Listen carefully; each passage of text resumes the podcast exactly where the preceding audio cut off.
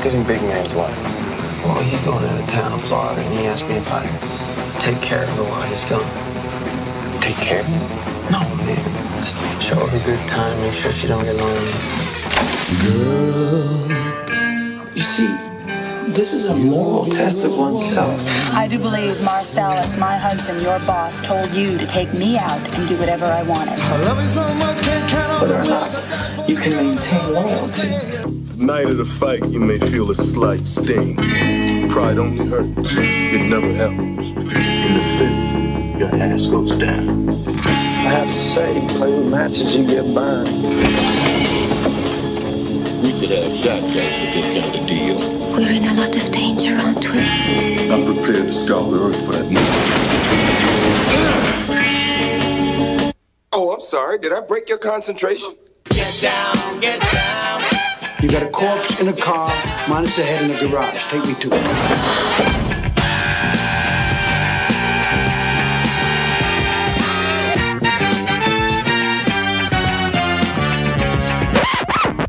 Don't you hate that? Hey, what? Uncomfortable silences. John Travolta, Samuel L. Jackson, Uma Thurman, Harvey Keitel, Tim Roth, Amanda Plummer, Maria de Medeiros, Bing Rames, Eric Stoltz, Rosanna Arquette, Christopher Walken, and Bruce Willis. Looking at something, friend? Ain't my friend looking. Die, you mother! A new film directed by Quentin Tarantino. Pulp Fiction. You really thinking about quitting? Most definitely. What you gonna do then? Basically, I'm just gonna walk the What you mean walk the earth? You know, like Kane in Kung Fu.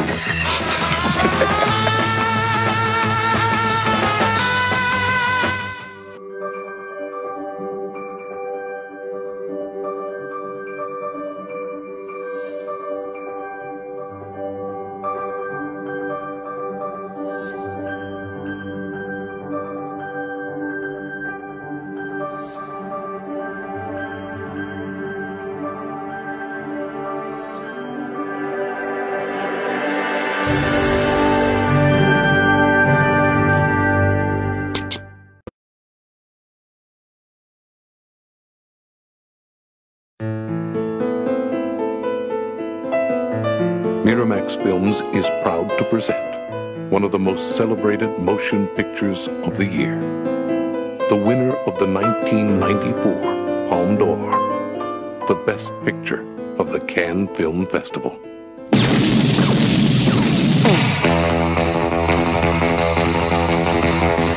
Come on, let's get in character. Why are you so interested in Big Man's wife? Well, he's going out of town in Florida, and he asked me if I'd take care of her while he's gone. Take care of her? No, man. Just show her a good time, make sure she don't get lonely. Girl. You see, this is a moral test of oneself. I do believe Marcellus, my husband, your boss, told you to take me out and do whatever I wanted. Whether or not you can maintain loyalty. Night of the fight, you may feel a slight sting. Pride only hurts, it never helps. In the fifth, your ass goes down. I have to say, you play with matches, you get burned. We should have shotguns for this kind of deal. We're in a lot of danger, aren't we? I'm prepared to scour the earth for that moment. Oh, I'm sorry. Did I break your concentration? Get down, get down. You got a corpse in a car, minus a head in a garage. Take me to it.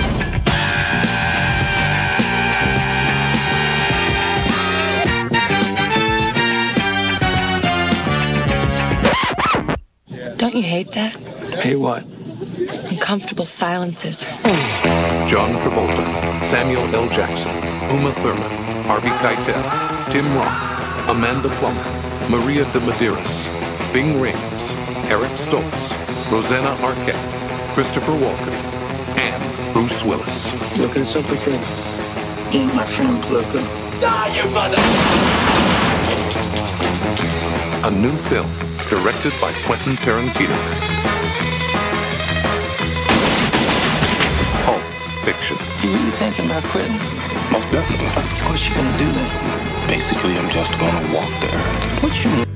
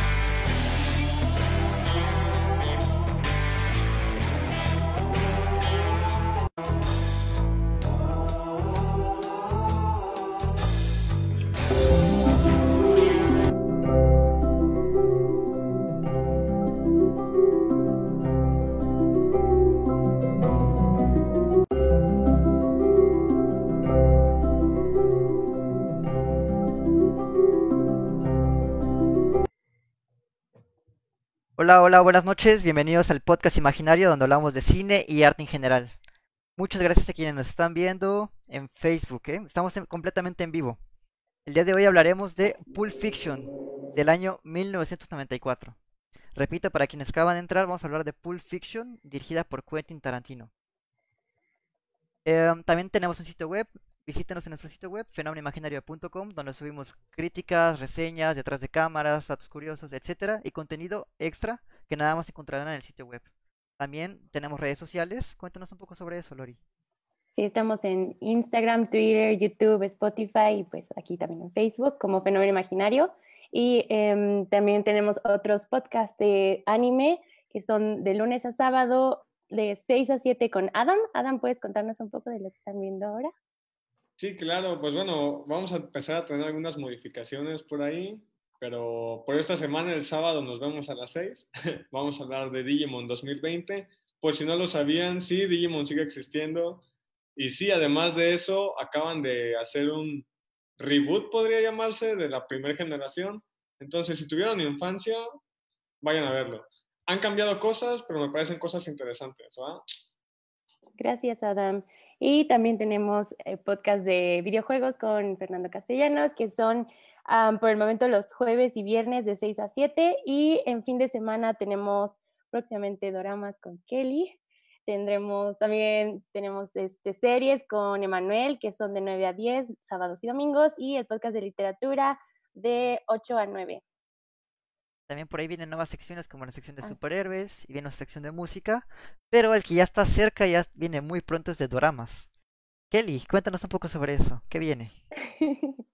Bueno, este, no sé si alguien que nos está viendo ahora lo sabe, pero pues los dramas son básicamente series ah, que vienen de Asia, en lo que es China, Japón, Sur Corea, por lo general, eh, Tailandia, y pues tienen como su propia temática, su propia línea de historia, y pues vamos a hablar un poco más de eso en el primer episodio que se estrenará este fin de semana. Perfecto, ya estaremos pendientes. Y pues ya que abarcamos esta parte, es hora de presentarnos. Así que tenemos aquí a Oliver. Hola, Oliver. ¿Qué tal? Yo soy Oliver y soy fanático del Royal Witches. Ok. Para, para quien vio la película entenderá esa referencia.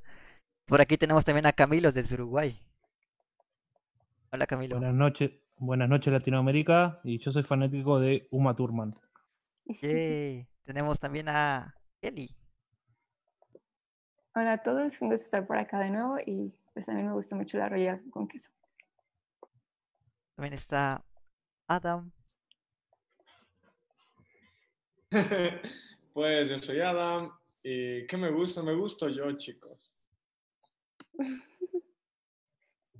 También tenemos a Lori, que siempre nos acompaña en cine. Hola, buenas noches. Gracias por estar con nosotros hoy. Sí, y haciendo su debut el día de hoy, tenemos a Ezio. Hola Ezio, ¿cómo estás? Hola chicos, mucho gusto. Gracias por invitarme. Eh, yo soy Ezio y a mí me gustan las 265 veces que dicen fuck. Sí, no, no sé si las contaste o... En realidad lo revisé en Google, no soy tan interesante como para poder decirlo así. Excelente.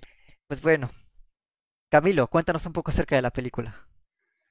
Dale, estoy en eso, dame un segundito. Acá. Claro. Pulp Fiction es una película del año 1994 con una duración de 153 minutos de Estados Unidos, dirigida por Quentin Tarantino, con guion de Quentin Tarantino y Roger Avary, fotografía Andrés Secula y el reparto está encabezado por John Travolta, Samuel Jackson, Uma Thurman, Bruce Willis, Ving Rhames, Harvey Keitel, Tim Roth, entre otros. Eh, los géneros que toca son thriller, crimen, historias cruzadas, película de culto está considerada y comedia negra. Y Oliver fue quien escogió esta película, así que nos contará un poco de la sinopsis. Cuéntanos, Oliver. Claro, eh, bueno, en esta película básicamente van a encontrar eh, cómo la vida de un boxeador, unos sicarios, un gángster, su esposa y, este, y, unos bandidos se entrelazan en una historia de violencia y muchas cuestiones interesantes por ahí. Entonces, básicamente, y a muy, pero grandísimos rasgos, es un como, como una sinopsis de lo que es la película. Pero, a ver, ¿qué les pareció? ¿Qué, qué pueden decir de ella? Chicos, ¿qué les pareció la película?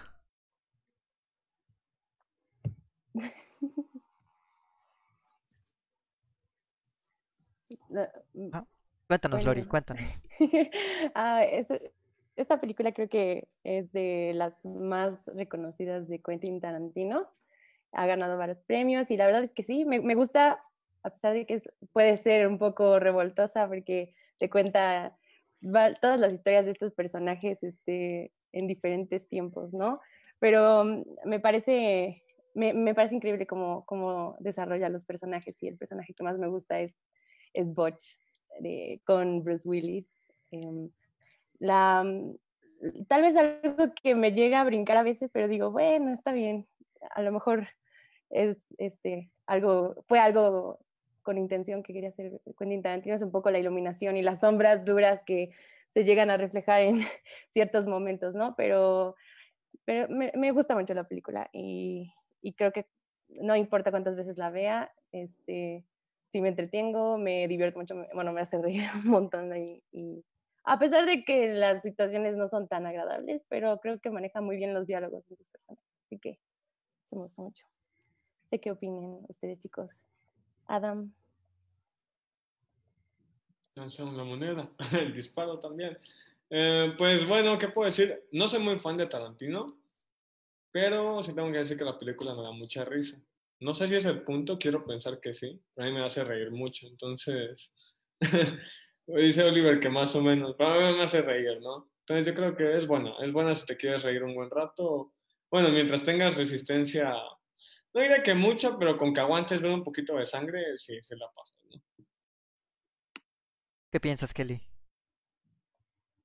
Pues ah, yo tampoco soy muy fan de, de Tarantino. Eh, La primera vez que vi una película suya ni siquiera la vi como tanto por su trabajo de director. La segunda fue Una vez en Hollywood. eh, bueno, era Una vez en Hollywood. Y esta esa fue la tercera. Eh, pues creo que puedo ver como su- sus toques en cuanto a la manera en que cuenta una historia, eh, como tiene cier- ciertos patrones que veo que como que son su, su huella y eso puedo destacárselo como es su, es su sello. Eh, pues no, no es mi clase de historia, este, pero sí pues tiene sus datos interesantes, ¿no? Como su- sus puntos clave. Y pues sí, este estuvo bastante entretenida en, lo que, en lo que a mí respecta. sé nada más. Oli, ¿tú qué dices?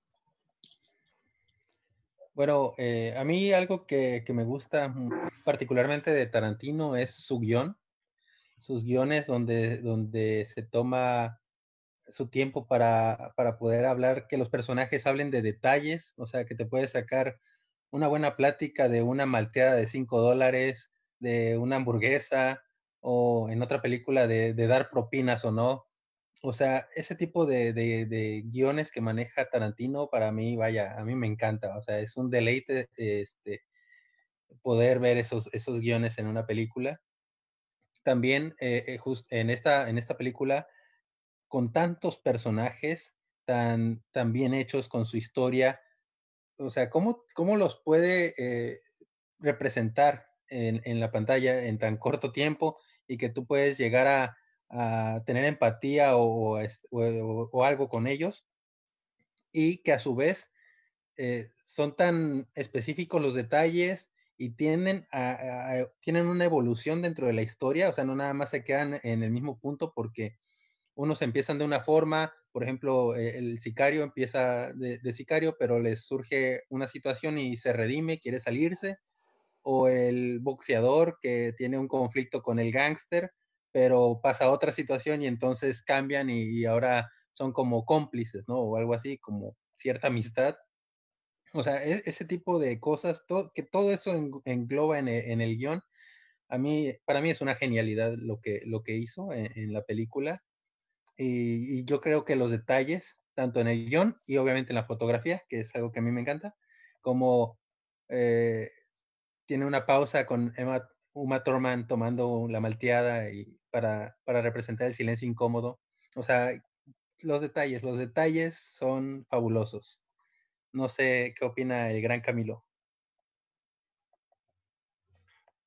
Eh, no, para empezar, eh, respecto a Tarantino en sí, como director, es como un amor de adolescencia. Te lo encontrás 10 años después, 15 años después, 20 años después, puede estar gordo, puede estar feo, pero lo seguí amando igual que lo amaste la primera vez. Y bueno, yo más que nada, más que destacar las cualidades de la película, que supongo que lo vamos a destacar eh, a lo largo de este podcast, eh, yo mientras lo veía me empecé a preguntar, ¿por qué la categoría de Pulp Fiction como película de culto? Porque eh, nombrar una película de culto eh, creo que es darle un título muy grande a una película. Entonces realicé una pequeña investigación para ver eh, las repercusiones que tuvo tanto a nivel cultural como a nivel de industria esta película en su momento, porque tengamos en cuenta que esta película ya hace prácticamente 30 años que se estrenó. Eh, y a nivel de industria me encontré con un detalle interesante, que en cierta medida, estrenada a mediados de los 90, va casi a principios de los 90, que re revitalizó la figura del cine de autor, que venía un, cine de los 70, que fue prácticamente una época de oro en, Hollywood, a los 80, que fue una época nefasta, de, de época que se perdió la figura del director, una época del blackbuster, época de productores, a encontrarse con esto que en cierta manera, con poco presupuesto, con muchas ganancias, revitalizó, le dio cierta trascendencia a la figura de, del director de cine de autor nuevamente en un, contexto de la industria y le dio la apertura a mucho, muchas producciones que sin Pulp, sin Pulp Fiction hoy no existirían. Por citar algún ejemplo, Thomas Anderson, Anderson.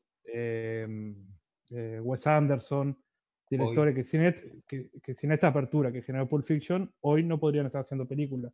Y en cuanto al, a la inserción que tiene dentro de la cultura popular, porque también eh, le dio un, otra apertura al público, a la narración fragmentada, a tomar el elemento de la violencia como un elemento pop, a una eh, propuesta insolente, su versión tanto en la temática como en la estética, en la narrativa, eh, elemento que hoy, 30 años, prácticamente 30 años después de, del estreno de la película, vos lo ves en todos lados, en todos lados. Entonces ahora cuesta discernir, vos decís Pulp Fiction, sí, es buena película, eh, tiene su detalle, porque está saturado de todas las cosas que generaron todos productos culturales que a raíz de Pulp Fiction se generaron.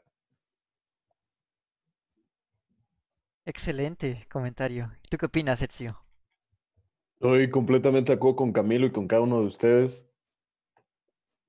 Como, como un niño muy desafortunado, yo me acerqué a esta película no entendiendo la mitad de las cosas que veía y puedo rescatar mucho esta parte de la comedia. Yo creo que no es involuntaria, yo creo que estamos hablando de un director inteligente que logró pues rescatar esta parte cotidiana de la vida real de la gente y lo puso en personajes que con los cuales no deberíamos de poder empatizar y de alguna manera lo hacemos. Eh, estamos hablando de gente que se rodea de crimen y de drogas y de violencia y pues es interesante que un director haya logrado poner esos temas y hacerlo parte de la cultura popular como algo que respetamos y algunos hasta anhelamos. Es, es extraño. Yo, en, en ese sentido, eh, coincido. Yo me acerco a esta película cada cierto tiempo y, siempre la veo de una manera diferente.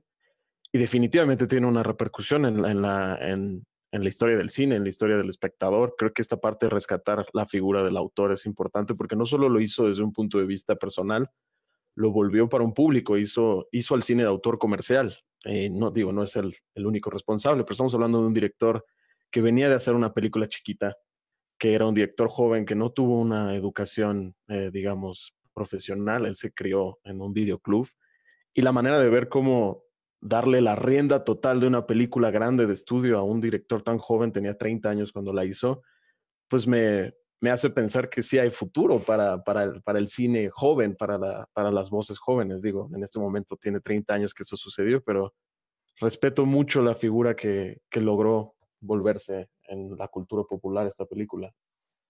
Eso, que menciona Ezio es muy interesante porque sí, Quentin Tarantino no fue una escuela de cine como tal y ha logrado causar un impacto global con su cine. Yo tengo que admitir que, siendo sincero, no soy tan fan de Tarantino. De hecho, eh, yo tenía como este amor y odio con él. Porque sí vi sus películas, de hecho creo que es el único que, director que tengo todas sus películas en DVD. Pero eh, yo, yo no era tan fan de sus tributos, entre comillas, digamos. Yo sí aún tengo mis dudas porque vemos estas pequeñas referencias a otras películas. De hecho, por ahí en YouTube pueden encontrar sus, sus similitudes con otras películas donde algunos consideran que es plagio, otros consideran que es tributo. Y justamente ese, digamos, detonador a mí me hacía dudar de que si realmente lo que hacía él era de autor o era inspiración pero también se puede llegar a la conclusión que nadie es 100% original, ¿saben? O sea, yo creo que no se puede encontrar hilo negro, pero sí se puede encontrar un estilo propio. Yo creo que lo, lo que sucede con Tarantino es justamente esa, digamos, noción que tuvo por aprender cine. Que por lo que tengo entendido trabajaba en un videoclub estilo blockbuster o algo así y todos los días veía películas. Y no veía una, veía tres, cuatro películas, por lo que tengo entendido. Y también me gustaría recalcar que eh, a veces se confunde este término que ir a una escuela es sinónimo de estudiar. Y lo que sucede con, con el cine, el arte en general, es que puedes estudiarlo sin ni siquiera pisar un salón de clases. Puedes estudiar viéndolo, puedes estudiar platicándolo, puedes estudiarlo haciéndolo.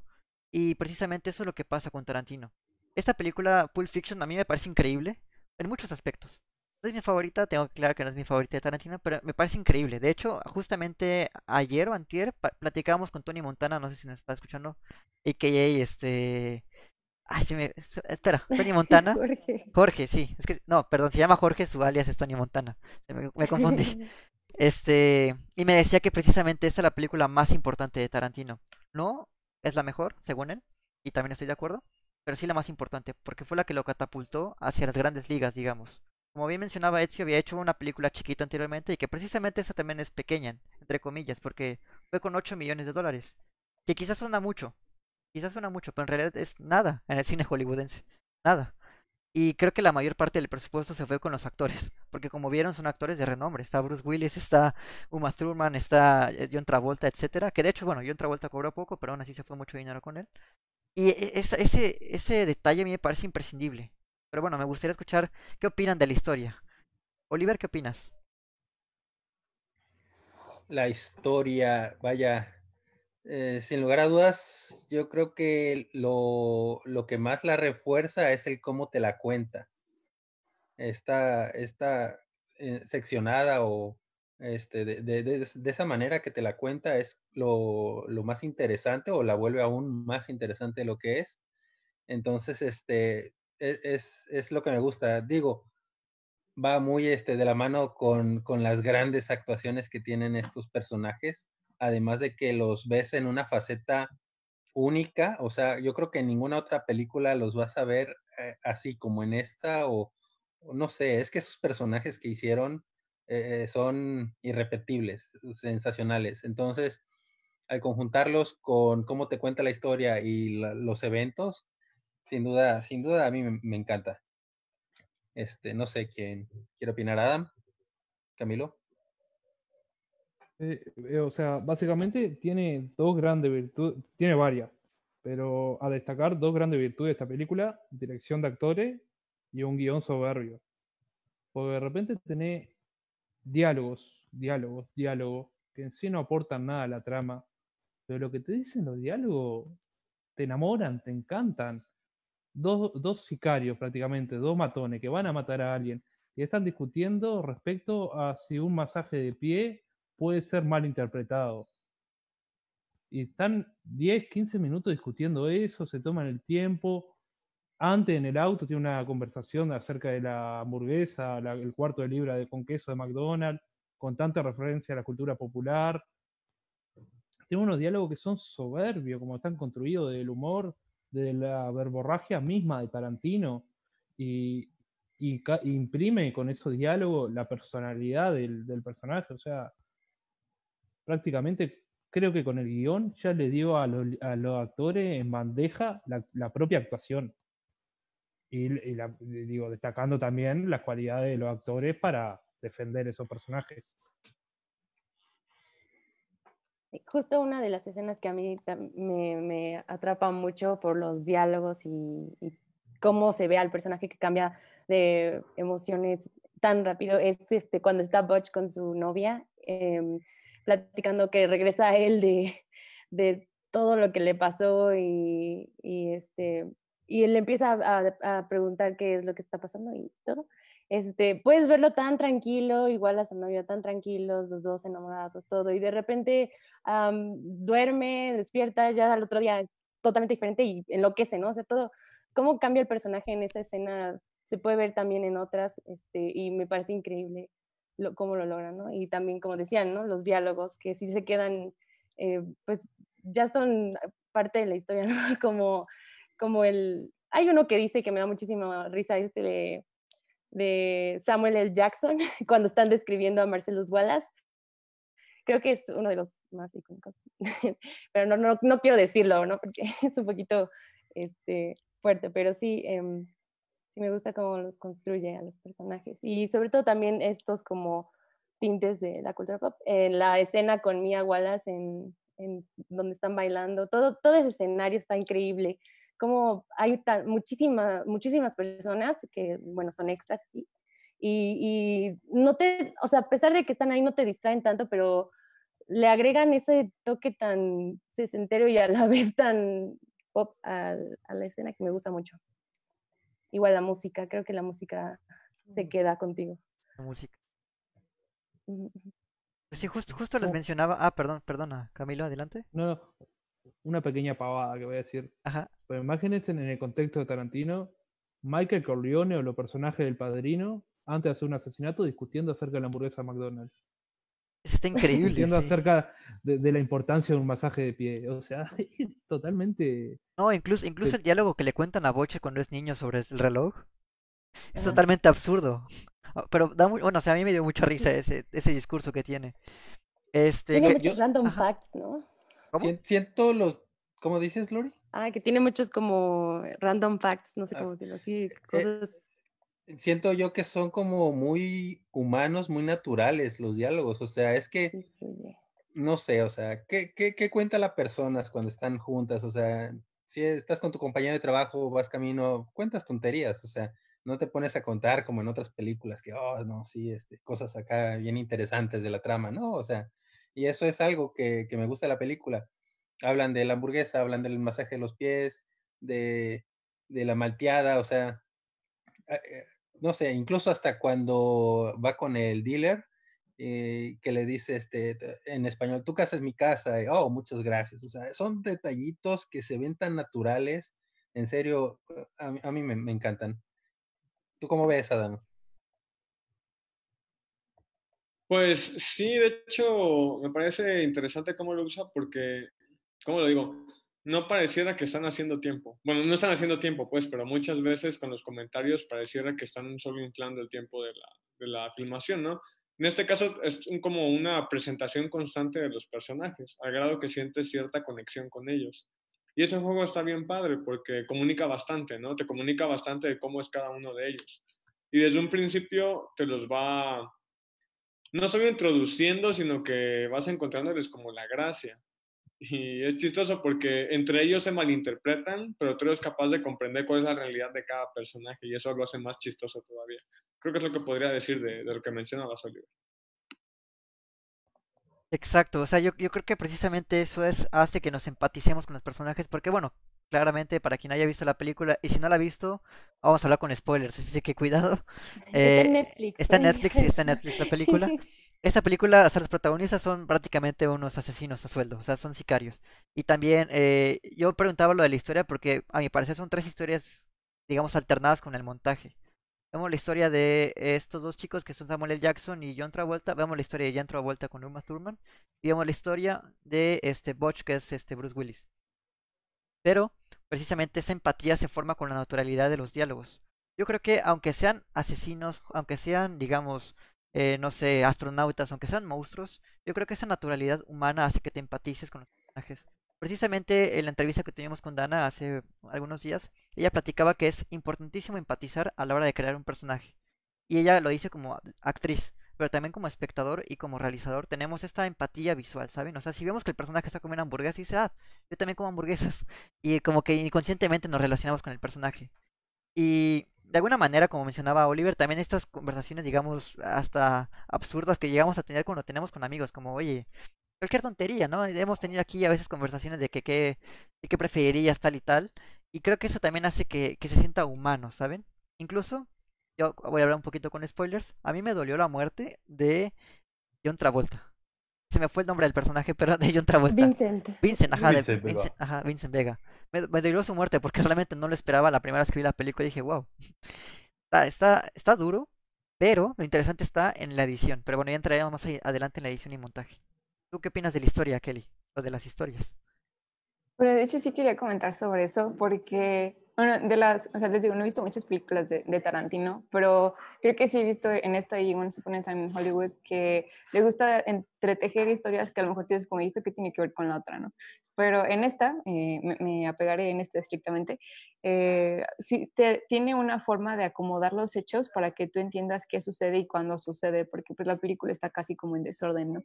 Este, como la escena de la mitad es la que va al final, la que va a la mitad, la que va al final es la que va al principio y te quedas como what's happening, o es- está, tienes que ponerle atención, no como a una película de misterio en que quieres descubrir el culpable y nada, pero simplemente tú quieres saber qué pasa, creo que por lo mismo de la empatía que generas con los este, con los personajes, Ya, ya lo dijeron todos los demás, creo que esa eh, normalidad te hace decir como, oh, pues son personas un poco anormales, te hace eh, decir son situaciones que podrían pasar. En, su estilo de vida, eh, porque sí, la muerte de John Travolta te quedas como, oye, pero ¿por qué? ¿Qué pasó? Pero ya empiezas a analizar y dices, no, es que, pues él estaba ahí eh, porque iba a buscar a, a ¿no? A Bruce Willis, y pues fue ahí que se lo encontró antes este Bruce Willis cuando chocó su, co su eh, bueno, cuando se encontró con este, ah, ¿cómo se llama? El mafioso, el ma- Ah, Marcellus. Marcellus. Marcellus Marcellus, ajá, con, con él. Y, o sea, como que tienes que eh, ir te- tejiendo tú mismo las historias. O sea, me, pues sí me, me gustó eso, cómo, cómo lo supo desarrollar. Aunque sí estaba, yo no sé, como que me dejó pensando al final. Te- me quedó como, ok, entonces lo que acabo de ver se supone que pasó al principio y lo que, este, ¿cómo se, como que me hizo al final yo misma analizar la película otra vez. Eh, porque sí, es- es- estuvo, estuvo bastante entretenida a pesar de eso, de que son eh, pues, personas malas, ¿no? que, que matan gente y que están metidos en rollos que no, son, no están precisamente buenos, o las drogas o lo que sea. Eh, porque, por ejemplo, ahorita estoy viendo una serie que es también con eh, sicarios y que me, ha- hablan como sus actos terroristas, y ahí es todo lo contrario, no, no es lo que hace Tarantino, sino que ellos simplemente es como, ah, desgraciados, porque hacen eso, no se dan cuenta que son vidas inocentes y así. Y aquí pues Tarantino te lo logra plantear de una forma diferente, un poco más cómica, pues obviamente de, de entretenimiento. Y pues sí, es, es algo rescatable. Ju- Justamente la, la muerte de Vincent Vega le da sentido a la redención que tiene este su compañero cuando la intervención. Entonces, ¿por qué está solo Vincent Vega? Porque pues ya se retiró este su compañero cuando, cuando la intervención divina. Pero, Ezio, dinos qué, ¿Qué qué opinas de, de esos temas, los diálogos, las historias. Creo que basándome un poco en, en- en todo lo que he escuchado, en todo lo que he pensado, justo como, como guion, eh, tiene esta parte impecable en donde pues se aleja de, de lo que estamos acostumbrados a ver en una película, como lo mencionaba Camilo, esta parte de imaginarse a, a Michael Corleone hablando de una hamburguesa antes de un asesinato. Eso es lo que hace a los, a los personajes humanos, eso es lo que los hace, digamos, una película que creemos que pasa en nuestro mundo, ¿no? la manera en la que hablan, la manera en la que se relacionan, y es como, es como una droga. Creo que tampoco es coincidencia esta manera en la que está estructurada la película, porque no necesitamos verla en desorden, no realmente. O sea, no hay un misterio que, resolver, no hay una situación que entender. Es- creo que la manera en la que nosotros entendemos a los personajes y convivimos con ellos, de pronto cuando nos llevan a otra historia nos quedamos con más ganas de seguir la anterior, ¿no? Y nos pasa cada vez que vamos cambiando de historia. Y esto, pues, de alguna manera no crea un misterio, siento que crea una necesidad de, de- de poder acabar esta película y entenderlo todo por, porque podemos compartir con, con personajes que no viven nuestras vidas, que jamás vamos a vivir esas vidas, pero nos, nos emociona entender que también son humanos y que podemos no aprender de ellos, pero creo que ese es como el, final de la película, ¿no? ¿De qué se trata esa película? ¿Qué nos quiere decir? ¿Qué, ¿Cuál es el tema, no? Y creo que como una buena comedia, digamos, pues está criticando al humano, ¿no? Está criticando algún vicio, algún problema, alguna situación de nuestra realidad. Y justo el verlo desde los zapatos de estas personas que pues, son como nosotros y al mismo tiempo no, pues, pues es, es admirable dentro de un, de un guion sobre todo tan, tan grande y tan estrafalario, ¿no? Como decir, como una película tan compleja puede ser algo con lo que nosotros podríamos empatizar, ¿no? Y eso es, eso es muy rescatable de, de- de cualquier tipo de película. Y precisamente hablando de estructuras, yo quisiera preguntarles, chicos, ¿ustedes creen que la película funcionaría si estuviera en orden cronológico? No, sin duda que no. O funcionaría de diferente, pero no de la forma que funciona. ¿Por qué crees, Camilo? Y porque, mm, por ejemplo, como dijo Oliver, eh, el asesinato de Vincent Vega, que te lo asesinan en el segundo capítulo de la historia, le da mayor trascendencia a la redención del compañero Sam- Samuel Jackson, que ahora no recuerdo el nombre, le da mayor trascendencia. Distinto es que te hubiesen puesto eso al principio y después los matan. O sea, para mí cronológicamente la película no hubiese funcionado. Funcionan porque al estar desestructurada le da mayor simbología a cierto momento de la historia o menor simbología. Kelly.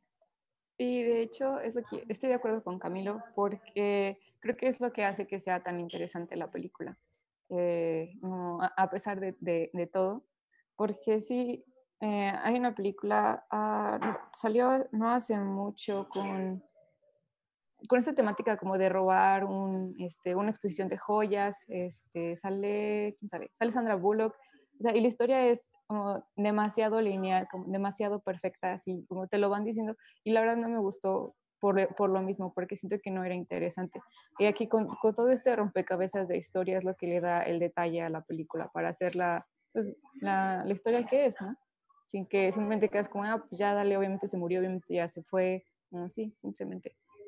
Y, algo que rellena muy bien lo que dijo Camilo y Kelly es lo que comentaba Ezio, que lo voy a parafrasear, es este eh, que te hace, que te crean la necesidad de querer ver más, ¿no?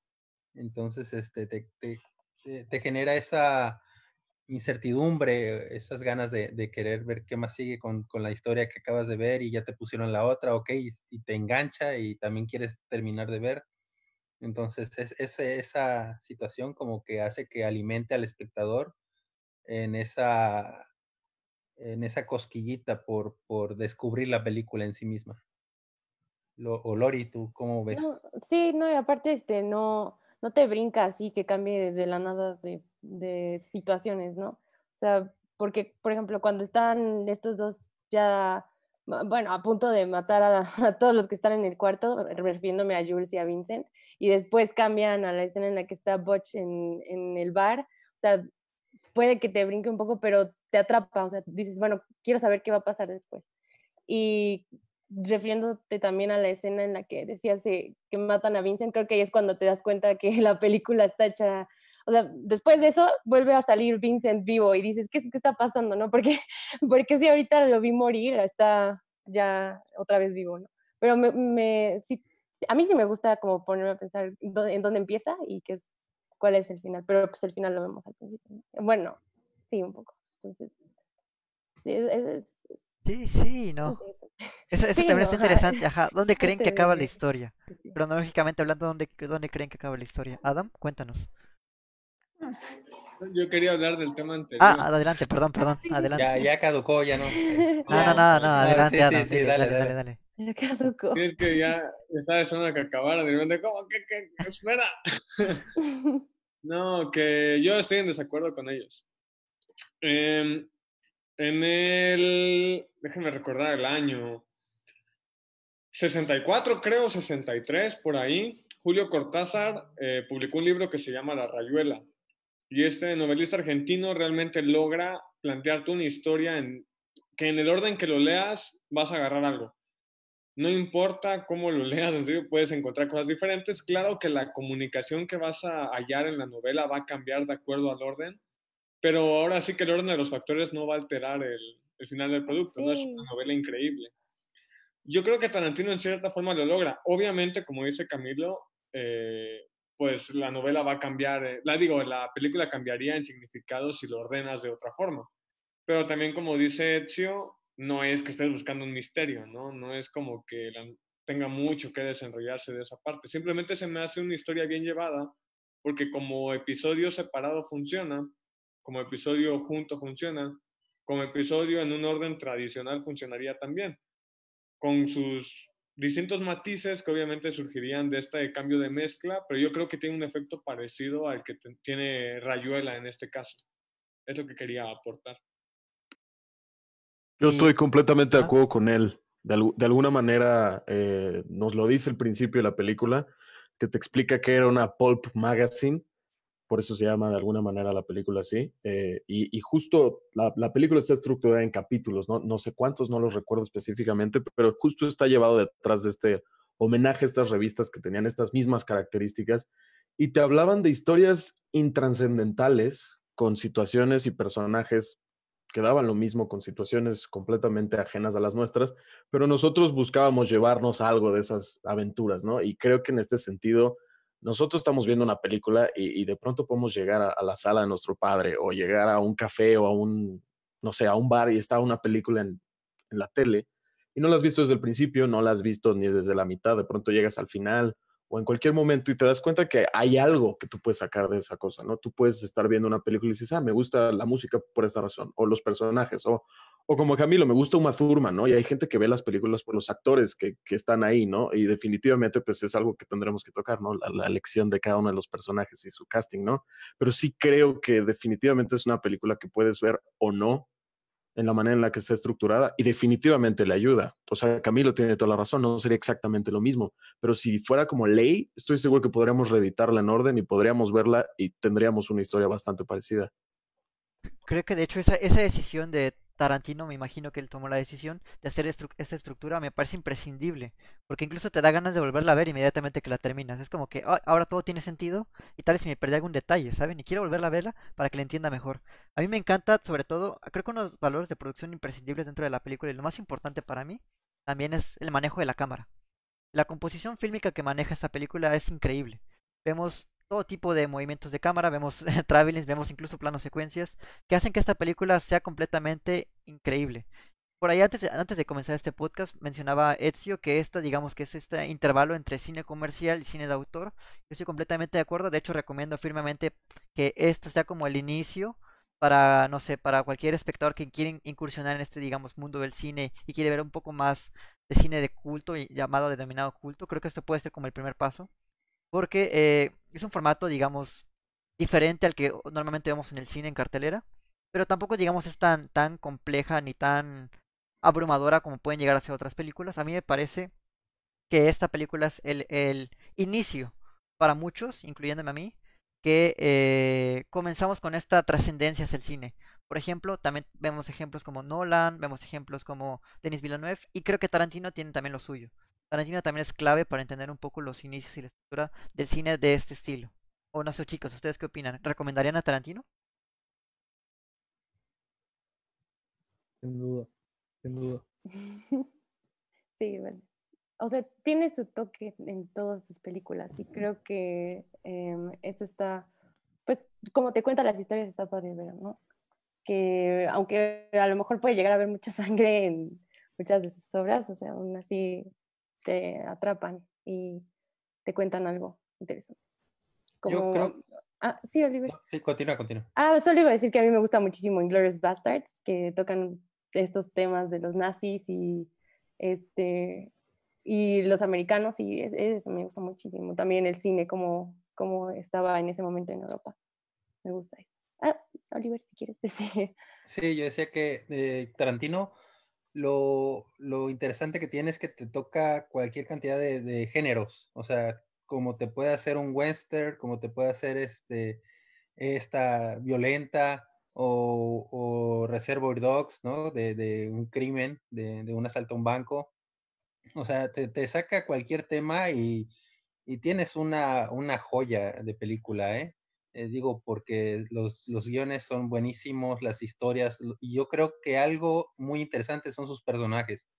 En cualquier película, tú recuerdas a un personaje, o sea, no, no, no, no concibes un Bastardo sin Gloria sin Christoph Waltz, ¿no? Sin el actor, sin el caza judíos, que era. Ajá, sí, sí, sí. O aquí tiempos violentos que prácticamente cualquier personaje, cualquier escena que tomes de la película está ahora este, en nuestra cultura pop actual este, altamente identificable.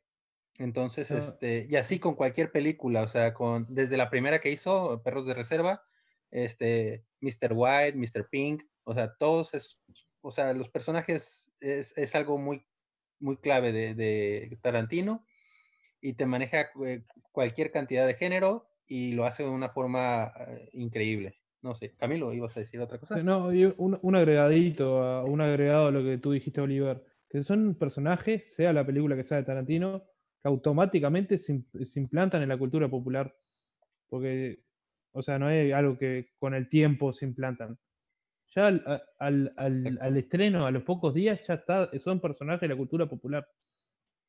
Sí, se notó mucho con el Cazajudíos, creo, sobre todo, ese impactó enseguida. O sea, salías de la película y ese personaje era, era increíble. Ezio, ¿querías agregar algo? Es, es chistoso que uses la palabra cazajudíos porque normalmente no es algo que escuchamos, ¿no? En el cine o, o en, en la cultura en general. Creo que eh, hablar de una película de Tarantino hablamos de, de un cineasta que no tiene eh, filtro, de un cineasta que pone el dedo sobre la llaga en, en- en- en muchas circunstancias, en la persecución religiosa, en el racismo, en la violencia, en los crímenes, en las drogas, eh, recientemente en, no sé, en una matanza como la de los Manson. O sea, como que realmente creo que hoy en 2020, pues es un cineasta muy sólido que se sostiene diciendo, yo no tengo miedo de hablar de estas cosas y creo que debemos de hablar de estas cosas. Alguien tiene que poner estos temas encima para que la gente regrese a hablar de ellos, ¿no? Creo que ahora estamos muy, muy eh, fríos y muy tibios en ese sentido. Tenemos mucho cuidado con lo que hacemos, con lo que decimos, con cómo nos movemos, con cómo nos sentamos en el podcast, ¿no? Y creo que pues él no tiene ese filtro, sobre todo como un director eh, guionista, es un cantautor, es realizador y aparte, pues él tiene toda esta parte detrás, no está cumpliendo la chamba de un estudio, él está encontrando una historia y se toma el tiempo de hacerlo cuando lo quiera hacer. Lleva 10 películas en 30 años. Sí, precisamente quería agregar algo rapidísimo. Esta película causó tanto impacto que, que revivió la, la carrera de, de John Travolta incluso. Y sobre todo, yo sé que es muy absurdo, pero no sé si han llegado a ver este meme que ya tiene, no sé, unos que serán 3, 4 años, incluso 5, que era de justamente esta escena de Pulp Fiction, John Travolta, cuando está en la casa de... Ajá, exacto, ese meme que está haciendo ahorita Oliver, ese, ese es el meme que hasta la fecha la gente sigue hablando de Pulp Fiction. Y eso creo que es eh, un valor importante también, porque muy pocas películas logran trascender en la historia. Claro, o sea, creo que una película tiene mil interpretaciones. Cualquiera puede, digamos, relativamente hacer una película hasta con el celular. Pero trascender es un, una, digamos, un agregado que no cualquier director, no cualquier película puede lograr. Yo, siendo sincero, no, no me gustan todas las películas de Tarantino. Hay por aquí, creo que Jackie Brown, me parece que se llama. No, no me gusta tanto esa. Eh, no estoy seguro si la dirigió él, eh, pero o la escribió él, creo, la de A Prueba de Balas, creo. No, no soy tan fan de esas dos, pero por ejemplo, mi favorita es Once Upon a Time in Hollywood y entre esas también está Pulp Fiction, porque justamente trasciende más allá de lo que vemos. Una película que seguramente va a estar en, y ya está, de hecho, en escuelas de cine para analizar y todo, porque marca un antes y un después dentro de, de ese lapso que tiene. Yo Este, quería preguntarles, ya que estamos hablando de las películas en general de Tarantino, ¿cuáles son sus favoritas? Bueno, pues yo ya lo mencioné. Lor- Lori, eh, sí, sí, Yo- yo ya lo mencioné. mencionó. Inglorious Bastards. Ok. Camilo, Yo el primer acercamiento que tuve con Tarantino fue Kill Bill, pero sin duda para mí donde más mostró el- lo prodigioso que es con el lenguaje visual es eh, Maldito Bastardos. Adam. Pues como dije, no soy muy fan. No sé si soy el- la mejor referencia, porque casi no me gusta. O sea, no sé cómo decirlo. O sea, no es que no me gusten, simplemente no es como que no les veo muchas cosas que a veces la gente sí les ve a sus películas. Pero yo creo la que más me ha gustado, posiblemente Kill Bill. Y. Sí, Kill Bill. me quedo con esa. On, Once Upon a Time in Hollywood, ahí sí que lo lamento, pero para mí es la peor que he visto. No me gusta nada. Es, lo- es de las peores películas que he visto en mi vida. Wow. Kelly, Kelly, ¿tú qué piensas? ¿Cuáles has visto? ¿Cuál Wow, te gusta más? opiniones polémicas. Sí. Bueno, no, no- no me siento tan sola. Pensé que iba a estar sola en, en mi opinión, la verdad. Estaba como mejor no entro. Pero bueno, yo solo he visto ah, conscientemente, pues, The, The Django, The Django, ah, Once Upon a Time in Hollywood, que fue la primera que vi como sabiendo quién era Tarantino. Y esta, eh, primero coincido con Adam, odio Once Upon a Time in Hollywood, de verdad, como las tres horas más sufridas de mi vida. O sea, como ¿Por simplemente- qué? No, no, ¿quién grita por qué? Yo grité por qué. Tendremos No que llegar a esto eventualmente. Algún día hablaremos de esto. Sí, en otro episodio, amigos. Este, pero es simplemente, eh, pues no soy su fan, fan, reconozco que tiene talento, pero creo que mi menos, ah, ¿cuál es lo opuesto a favorito? ¿La menos peor? La, men- la menos peor, mexicanamente hablando, creo que sería esta, porque igual de Django se me hizo muy larga. Este, eh, yo la estaba viendo porque quería saber cómo esta historia de este hombre que estaba en esclavitud, chalala, porque me gustan mucho esos temas, este, me dan mucho la atención en cuanto al factor histórico. Me hizo muy larga, muy lenta y como que me perdió. Eh, Once Upon a Time in Hollywood, lo mismo. Yo esperaba pues sacar la sangre desde el principio y solo llegó en los últimos 10 minutos y me traumatizó. Fue como de, ok, guay. O sea, como simplemente no, la historia no me atrapó. Y esta, por otro lado, pues sí le rescato los puntos de historia que sí conectan los personajes, este, los diálogos y... ah, ¿Qué otra cosa le iba a rescatar? Iba a rescatar otra cosa. Ah, sí, este, el mensaje que tiene eh, en cierto sentido por la redención de los personajes, en este caso Butch, que pues fue el que no murió porque sí decidió salvar a su enemigo y los demás pues cuellito porque siguieron haciendo cosas malas. Entonces, niños. Esa es, esa es mi opinión. No, no me maten, por favor, no me saquen del podcast. Ay, qué lindo. Ezio, Ezio, tu, tu favorita en lo que sacamos a Adam y a Kelly. Sí, creo que, que- creo que Kelly y yo vamos a tener problemas, lo estoy viendo venir. Y en cambio, en cambio, yo estoy muy de acuerdo con Camilo, tiene muy, cosas muy interesantes que, que decir. Supongo que eventualmente hablaremos de esto más. Eh, creo que si nos tuviéramos que poner serios, si estuviéramos en una escuela de cine, estaríamos hablando que Bastardo sin Gloria es su, su trabajo más sólido como director serio. Pero personalmente yo tengo un, un lugar muy débil para Django. Django es, es mi peli favorita de, de Tarantino. Tendría mucho que decir a- a- a- al respecto de lo que Kelly nos, nos contó. Digo, este bagaje histórico es importante, sobre todo como el, el revivir el western y, y los temas que trata, como darle un, un héroe folclórico a la comunidad negra, me parece muy interesante, como no haber visto esto antes. Digo, estamos hablando de, de un remake, no sé si lo llamaría un reboot, pero en este sentido también puedo decir que nunca mejoró más allá de Pulp Fiction de Tarantino. Creo que realmente estamos y seguimos tratando esta película como la más importante de su filmografía, a pesar de todos nuestros gustos culpables, ¿no? Esta es, esta es la película que definió muchas cosas a futuro en los realizadores, en el espectador, en la cultura, en las en los disfraces de Halloween, ¿no? O sea, de- definitivamente estamos hablando de una película que de alguna manera tocó a toda la comunidad cinematográfica.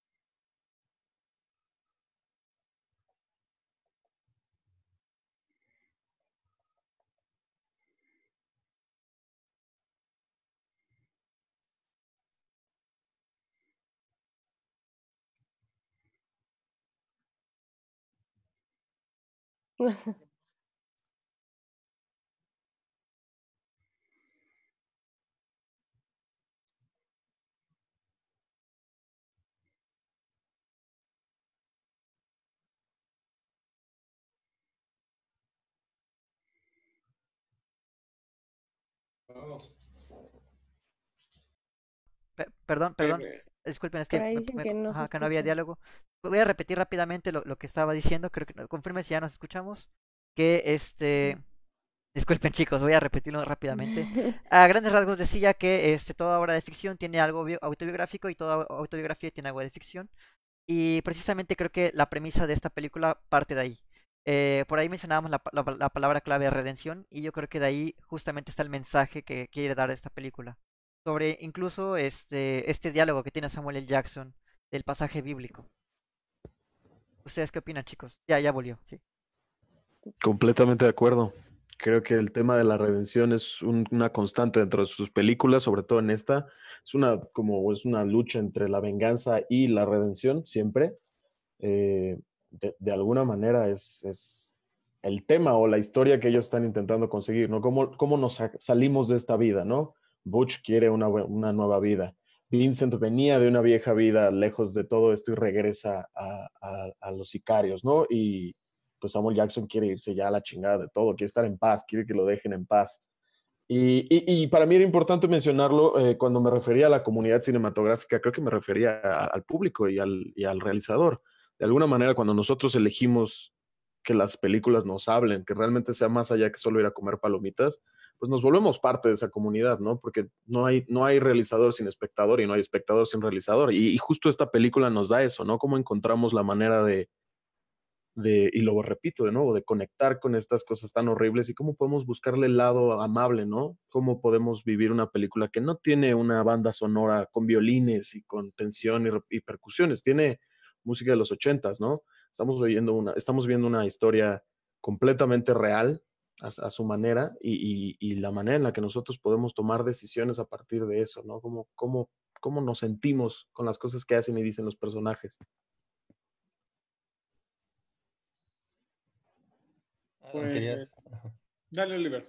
No, Adam, es que te, te había visto que habías levantado la mano. Ah, sí, solo iba a decir que estaba de acuerdo con ellos, de que, bueno, la parte de Ezequiel 25-17 me parece que era, es la... Qué buena que- memoria. ¿Ah? Qué Es buena que memoria. veces. Oh, oh. Pues Lo hice muchas veces y estoy familiarizado con nombres y numeritos. Entonces, creo, creo que era esa, o sea, puede que esté mal, ¿eh? no, no, no me hagan mucho caso, pero sí sé que es Ezequiel. Entonces, en ese aspecto creo que sí es la, la premisa, ¿no? Lo que trata de contarnos la historia. Al final creo que, pues yo pondría de protagonista a Samuel L. Jackson. Aunque tal vez se comparten por capítulos, sí es para mí el que tiene un poquito más de peso en lo personal. Camilo. No, que, que justo en la investigación académica que hice hoy, encontré una interpretación que acerca de la película que dice que es un retrato de una sociedad que ha perdido la fe y cu- cuyo único valor es el dinero. El dinero que está reflejado en el personaje de Wallace, en el personaje de Uma Thurman, como la novia del matón, como la esposa del matón. O sea, esa simbología, esa peso, esa trascendencia que se le da al dinero. Eh, y eh, en cambio el, el personaje de Butch, que tiene, mantiene cierto código de honor, eh, busca reloj del padre, al momento de asesinar, que cuando están en el sótano que lo agarra de estos tres sádicos, tanto a él como a Wallace, eh, que al momento de asesinarlo, primero contempla una motosierra, una pistola, no me acuerdo qué tercer arma, y Una agarra motosierra. una motosierra, sí. Y la, la- la- la- el arma que elige es una katana. Una katana que simboliza el honor. Y en cierta medida también una referencia. a- Porque eh, eh, creo que Pulp Fiction y Tarantino en general son constantes referencias cinematográficas. Y la katana puntualmente ahora eh, al cine de Kurosawa, al cine de Samurai. Así como también la escena de cruce cuando se encuentra a Wallace en la calle, también es una referencia explícita a Psicosis de Hitchcock. Incluso hay una pequeña referencia a o- a ocho y medio de Fellini cuando bailan. Bueno, tenemos pequeñas referencias a, a todo, ¿no? Todo, sí. Ca- Camilo tiene mucha razón. Digo, yo ahora me siento mucho menos preparado, pero hay un, hay un tema ahí importante, ¿no? Como estos ciclos de violencia y de como de greediness y qué nos hace el dinero y qué nos hacen estas decisiones, porque justo cada personaje que escoge esta fe y este honor y esta creencia le va bien en ciertos momentos, ¿no? Los dos personajes que escogen la salida honorable o el, camino que no lleva la violencia y el dinero son los dos personajes que sobreviven la película sin rasguños. Digo, de alguna manera sin rasguños, ¿no? Pero Butch logra zafarse de todo, ¿no? Porque escoge hacer lo correcto, digamos, dentro de esto. Y creo que Camilo tiene un punto muy importante ahí. Incluso rápidamente quería agregar que hasta tiene referencias a sus futuras próximas películas. Por ahí mencionan en algún diálogo los personajes de Kill Bill. Uma Thurman menciona sobre un show en el que participó como piloto y describe algunos personajes que participan en Kill Bill. Y también dice, bueno, es como una teoría, que Vincent Vega es hermano de Mr. Pink, me parece. No estoy muy seguro, se me fue el nombre. Mr. Pink o Mr. White en la de Perros de Reserva. Mr. Blonde. Mr. Blunt, exacto, sí, gracias, gracias, Ezio. Y, y pues sí, precisamente, eh, ahorita que mencionaba lo, lo de fe, hay algo muy interesante que trata la película y es el milagro. Por ahí tiene un diálogo ese eh, Samuel. Jackson con Vincent Vega al final. Bueno, se me van los, confundo los nombres, discúlpeme. Jules. Ajá, Jules y, y Jules y Vincent Vega en el restaurante que le pregunta, oye, ¿para ti qué es un milagro? Y él dice que hace posible lo imposible. Y precisamente eso pasa en toda la película. Hasta parece eh, graciosísimo como, por ejemplo, Butch va manejando y se encuentra a este Cornelius. Marcus. Marcus, ajá, Marcus Cornelius caminando con Marcelus, un café. Mar- Marcelus, Marcel- perdón, ajá, Marcelus. Marcelus caminando con un café. O precisamente la tienda donde se entran a pelear es, es la tienda de un violador y, y estos salvajes, ¿no? O también cuando entra Butch a su casa y pues pasa esta situación donde por como por milagro está en el baño este Vincent Vega. Entonces precisamente también trata un poco o esto. cuando esquiva todas las balas. Jules. Exacto. O Ahí cuando, mismo Sobre dice todo. lo del milagro. o cuando dispara también este chico para defender a sus amigos en las primeras escenas y se le acaban las balas. Y que no los encuentre la esposa después de todo el desmadre que claro. hicieron. Eso es un milagro, ¿no? Exacto, exacto. Bueno, ese, ese fue gracias al trabajo de Mr. Wolf. Otro hombre El milagroso, El respetable señor Wolf, así. honorable. Sí, sí. Y justamente, Eh, ajá, ah, perdón, adelante, Oliver. Creo, creo, creo que algo también, aparte de lo que es la redención o que va de la mano, es el- la toma de decisiones de tú como persona. Porque, y un claro, un claro ejemplo se ve con Butch, quien ya se había liberado, se pudo haber ido y, y listo, no te importa nada que le pase a tu, a tu enemigo. Prácticamente se, se querían matar hace unos minutos, ¿no?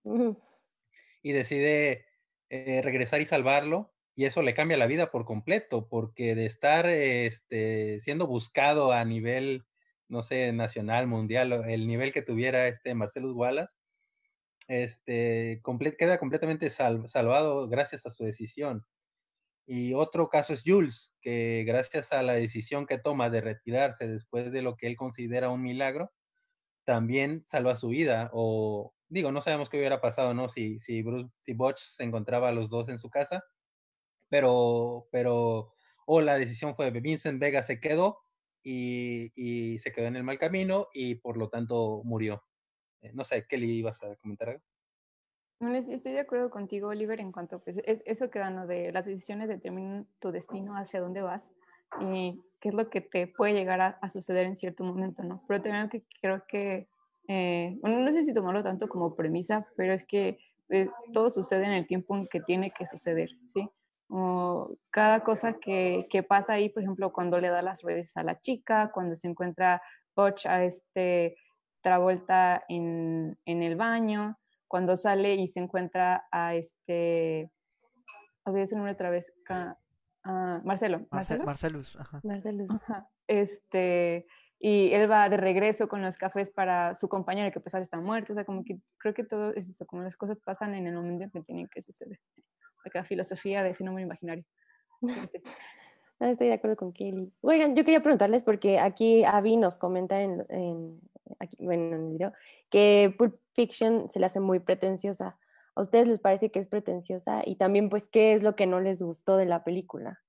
Porque creo que estamos como resaltando todos sus, sus- lo- virtudes, lo, ¿no? bueno, sus virtudes, Sí. pero ¿qué es lo que no les Quizá- gustó? ¿Qué cambiaría? ¿no? Quizá eh, creo que a, la- a algunas personas que, que he escuchado, me han comentado, lo que no les gusta es este, la escena justamente cuando llegan a la tienda de Sot y es un poco fuerte, ¿no? Es lo más fuerte de la película. Entonces, a lo mejor igual, ajá, yo hubiera omitido algunas cosas en, en esa escena y listo, ¿no? Pero en lo personal a mí no me desagrada, o sea, ya, yo, yo la paso. No sé No, qué más. con, con respecto a, a la escena que sigue Oliver en el sótano, como digo, es una serie constante de homenaje. Y ese puntualmente es un homenaje al cine de serie B, al cine barato, al cine. Bueno, al cine de serie B, básicamente. ¿Tú, Adam, qué opinas?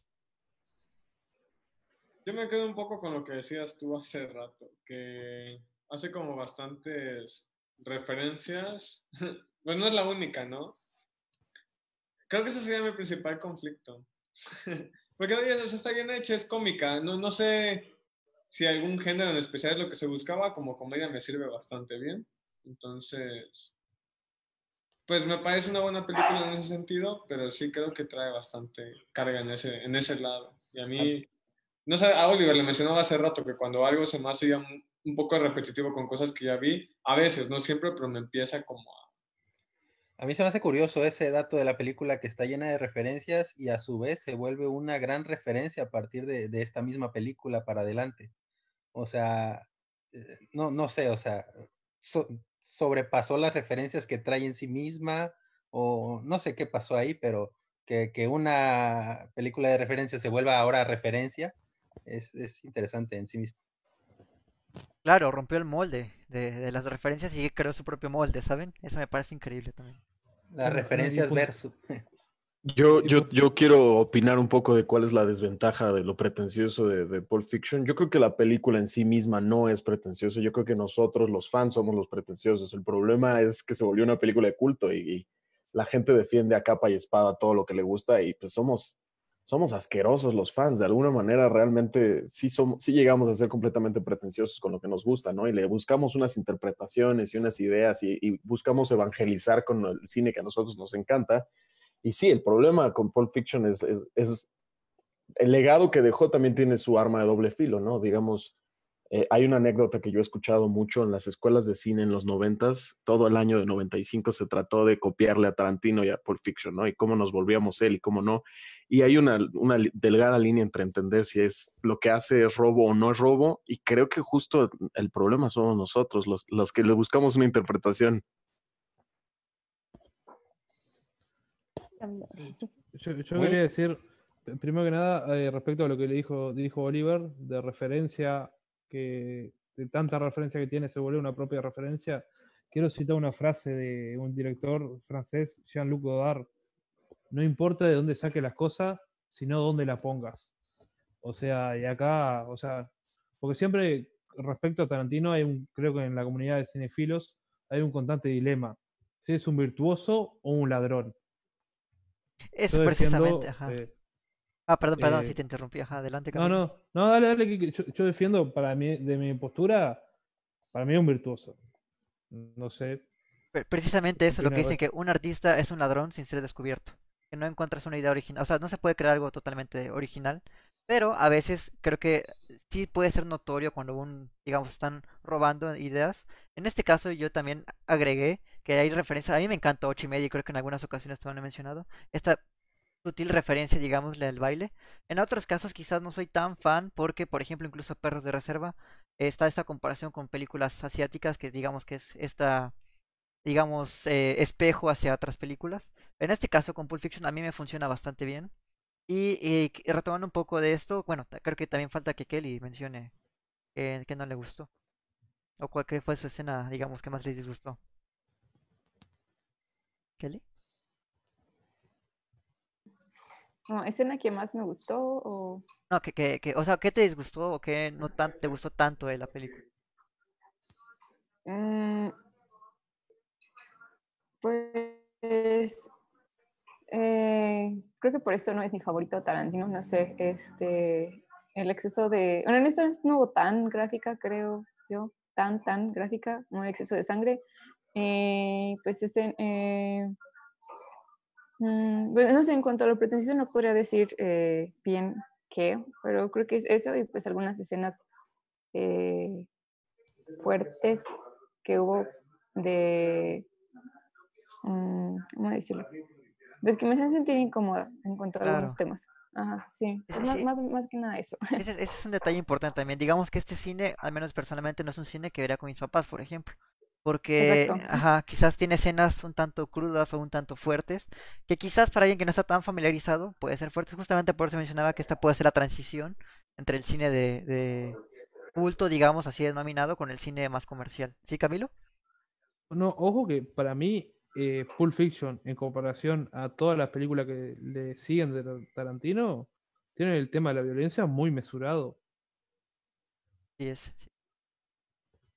Pues sí, estoy también, estoy de acuerdo con ustedes y también con eso, ¿no? Lo que ha hecho esta película, bueno, lo que el público ha hecho de esta película es creo que a mí lo que podría disgustarme un poco, ¿no? Que es como que, ay, ¿no has visto Pulp Fiction? Y es como, em, o que ya es tan la favorita de todos, ¿no? Es como, bueno, creo que a veces sí, a al menos a mí personalmente me, desanim- me desanimaba verla cuando, yo la vi cuando entré a, a la carrera, pero antes de eso me acuerdo que todo el mundo decía, no, es que Quentin Tarantino, wow, Pulp Fiction, y era como, "Ay, no me dan, no, no me llama tanto la atención, pero pues obviamente después la tienes que ver porque es como de culto y de muchos, muchas referencias y, y sí te das cuenta de lo que ha logrado este director, ¿no? Em, aquí también hay otra pregunta que nos hace Gastón y que quería escuchar. ¿Qué título le hubieran puesto a la película si no se hubiera llamado Pulp Fiction? Uf, interesante. ¿Tú qué opinas, Ezio? Eh, El título español de Historias Violentas me parece adecuado. Es, es difícil, ¿no? Siento que justo llamarlo Pulp Fiction pues fue una cosa en donde se acomodó justo con esta idea de hacerlo el homenaje a las revistas Pulp, pero no habría manera de encontrarlo, ¿no? Realmente yo creo que él también le debe haber costado mucho trabajo encontrarle un título. Sí, incluso mencionan que a veces ponerle el título a un proyecto es la parte más difícil de hacer un proyecto, porque incluso un dato curioso, tal vez sea un poco saliendo de tema, Proyecto X se llama Proyecto X porque no se les ocurrió otro nombre. Y como de borrador le pusieron Proyecto X y ya dijeron, no se nos ocurre nada mejor, y ya quedó, y todo el mundo lo ubica como una, digamos, esta película de fiestas, ¿no? Pero bueno, esa fue el- la, la anécdota de que no se les ocurrió nada y simplemente le pusieron Proyecto X porque parecía era dificilísimo nombrar su proyecto.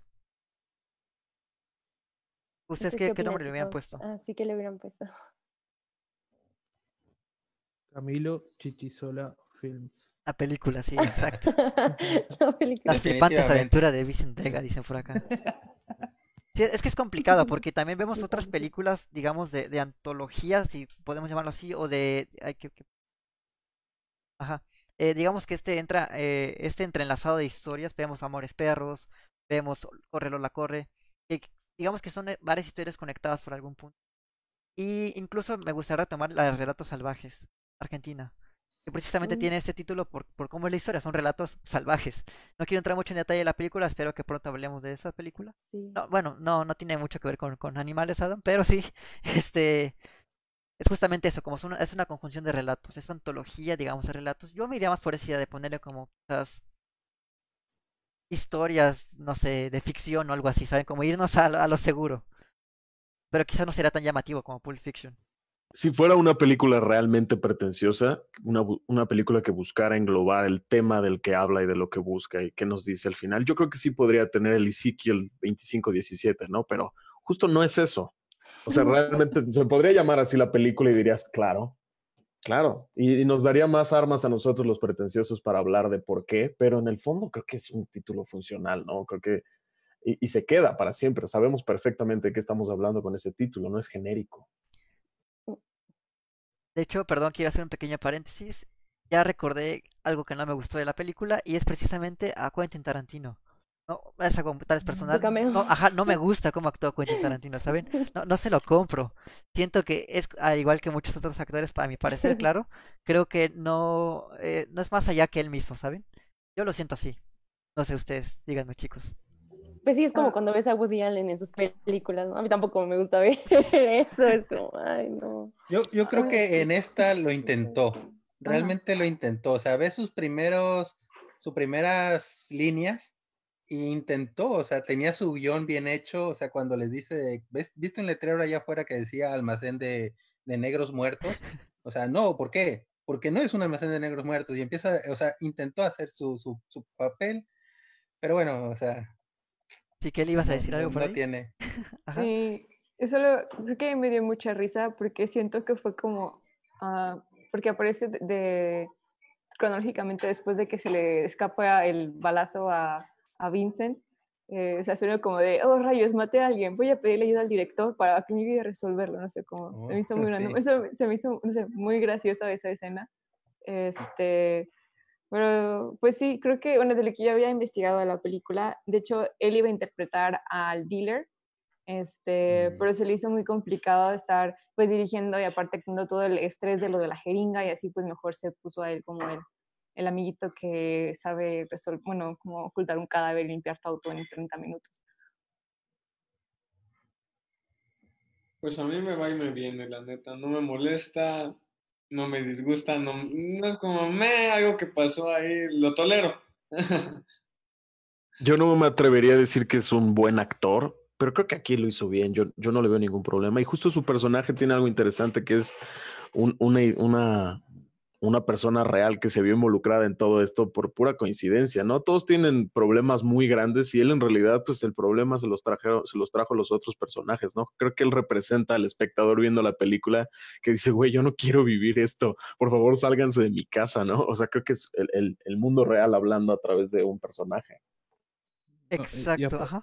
Adelante, Y, Camilo. apa- y- eh, y aparte, destacar lo inverosímil de la situación.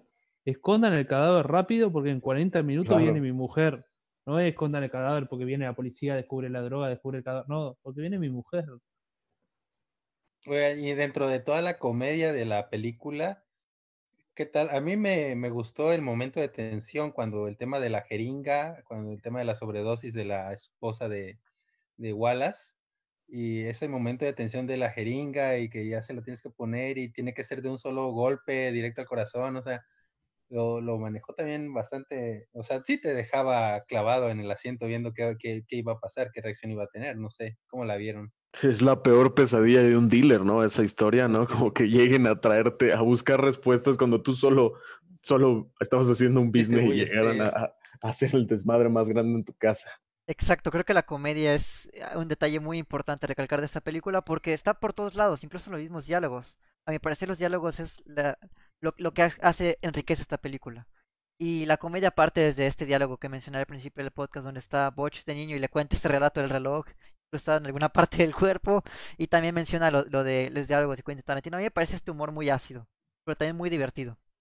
No, y justo parece ser una historia dramática, real, enternecedora, ¿no? La historia del legado de su padre y todo termina en el culo de un hombre, ¿no? Y eso es como Sí, muy, es, es incomoda, justo esa es la palabra que he estado escuchando constantemente. Yo creo que sí debería de incomodarnos el ir a ver una película, ¿no? Como decir, oye, estos temas son, son fuertes, ¿no? Son cosas que no hablamos todo el tiempo. Justo el llevarlo al, al culo de un hombre es el ejemplo perfecto. Pues precisamente eso creo que De hace, dos hombres. De dos, ajá, de él por un par de años y también del otro como por cinco años. Y precisamente eso creo que es hasta algo cínico que hace Quentin Tarantino como en burla de, de decir, sí, estoy quizás basándome en otras películas, pero ¿saben qué? Yo incluso puedo decirle a este enfoque, no hay que tomarlo tan en serio, ¿saben? Creo que es más o menos como No, la idea de, de Tarantino, de tam- burlarse un poco de. Ajá, también perdón. Lo, lo de reloj contándoselo a un niño. Exacto. También. Exacto. Y, vemos, o sea, queda clarísimo que este chico tiene un trauma con ese reloj porque se despierta antes de pelear en, en el box, se sigue asustado y pesadillas y sigue recordando ese relato. Precisamente eso es lo que yo mencionaba, que hasta me parece algo, algo que hace que muchas historias detrás puedan parecer cínicas y para él es que este comentario, como sabes que el cine tiene que ser así. Justamente me platicaba con Adam hace unos días sobre que, aunque sale un poco raro lo que voy a decir, creo que eh, aquel realizador de visual o guionista puede ser incluso considerado como ese ser omnisciente y omnipotente, porque tiene la decisión total de poder matar a sus personajes. Esa realidad que creamos puede, existe, ¿saben? Entre la imaginación del espectador existe. Y, y yo creo que Tarantino aplica mucho eso, como sabes que yo, yo tengo el poder de hacer lo que yo quiera, puedo matar a mi personaje, a mi parecer protagonista que fue Vincent Vega, a la mitad de la película, pero también puedo contar la historia como yo quiera, no tiene que ser cronológico. En mi historia, en mi universo, en mi vida, la historia no es, el tiempo no es cronológico. Yo creo que algo sí sucede con esta película. Yo le decía a Adam incluso que a veces eh, este gran imaginador, este gran creador, puede ser como, entre comillas, el dios de la historia. Y justamente mencionaba Ezio que este dios aparece en historia, ¿saben? Como este personaje que no quiere estar, pero tiene que estar para solucionar el problema. Creo que algo así también se puede interpretar en un estado más filosófico de la vida, pero no quiero entrar mucho en detalle en eso, más bien a lo que me refiero es que aquí Tarantino hace esta burla hacia, digamos, esta sátira incluso, hacia las películas de acción, hacia las películas de crímenes, que los personajes al fin y al cabo, eh, tal vez en el cine convencional, ah, siento yo, él dice como, es demasiado irreal. Cine tiene que ser así, tiene que ser humano, tiene que ser más aterrizado, tiene que hablar sobre pies y masajes, tiene que haber silencios incómodos, tiene que haber esta, e, estas, estas conversaciones irreverentes incluso. Hay otra película del, de, eh, digo, otra pregunta en los comentarios que nos hacen em, qué película que, hayan, que hayamos visto creen que haya, este, hubiese estado mejor dirigida por Tarantino, por Tarantino. buena pregunta. Por ejemplo, a mí me recuerda mucho eh, Perros de Reserva, un poquito con la que hablamos hace poco de Ojos de Serpiente. O sea, aunque es, es una narración de eventos de distintas perspectivas del mismo suceso. Entonces, a lo mejor hubiera sido, por ejemplo, interesante verla dirigida por Quentin Tarantino. No sé. Por poner un ejemplo nada más. Yo por ahí había leído que de hecho se había inspirado en Brian De Palma, este Tarantino, para poder hacer esa película. No, pero fue al revés. La de Tarantino salió antes. Ajá, Tarantino. Eh, no, del 94, Pulp Fiction. Ah, sí, pero ella, ella, está hablando de que, de que él es una referencia, Brian De Palma es, es una referencia para todo lo que él hace. Y yo sí lo he visto, lo he leído. Sí. ¿Tú qué opinas, Lori? ¿Qué, ¿Qué película crees que, por, por Quentin, que hubiese estado mejor. ¿Alguna ahí la que te venga a la mente? Duro de matar, no es cierto, porque también es... No. Puede ser interesante, ¿eh? puede ser interesante. sí. Aquí los eh, comentarios pues nos ponen que Jojo Rabbit. Ah, también nos ponen que Star Wars, episodio 3. no. E-, Eso es algo muy interesante. De hecho, yo me atrevería a decir incluso que estaría interesantísimo ver una película de superhéroes dirigida por Tarantino. Claro. Algo muy estilo The Boys, muy de estilo Watchmen, ¿saben? Tarantino, sí, algún día. Pero hubiera sido, hubiera sido algo mucho más parecido como a Hancock, ¿no? Si lo viéramos desde el punto de vista de, de Tarantino. ¿No han visto Hancock? Ajá, ¿Estoy sí, solo? Sí, sí. No, sí, sí, sí. No, sí, sí, yo, pero yo, yo, creo, yo creo que se inclinaría más como a, a The Voice, ¿saben? Hasta serie. Sí, que- una cosa así como subversiva del género. A- a Yo quiero mencionar algo. Ah, no, perdón, no, no, no, no. Camilo. No, no, Respetos, no, no, no. por favor. No, tranquilo, tranquilo. A, a- a- a mí en lo personal me gustaría a Tarantino ver dirigiendo un musical. Ok. Bueno. Interesante.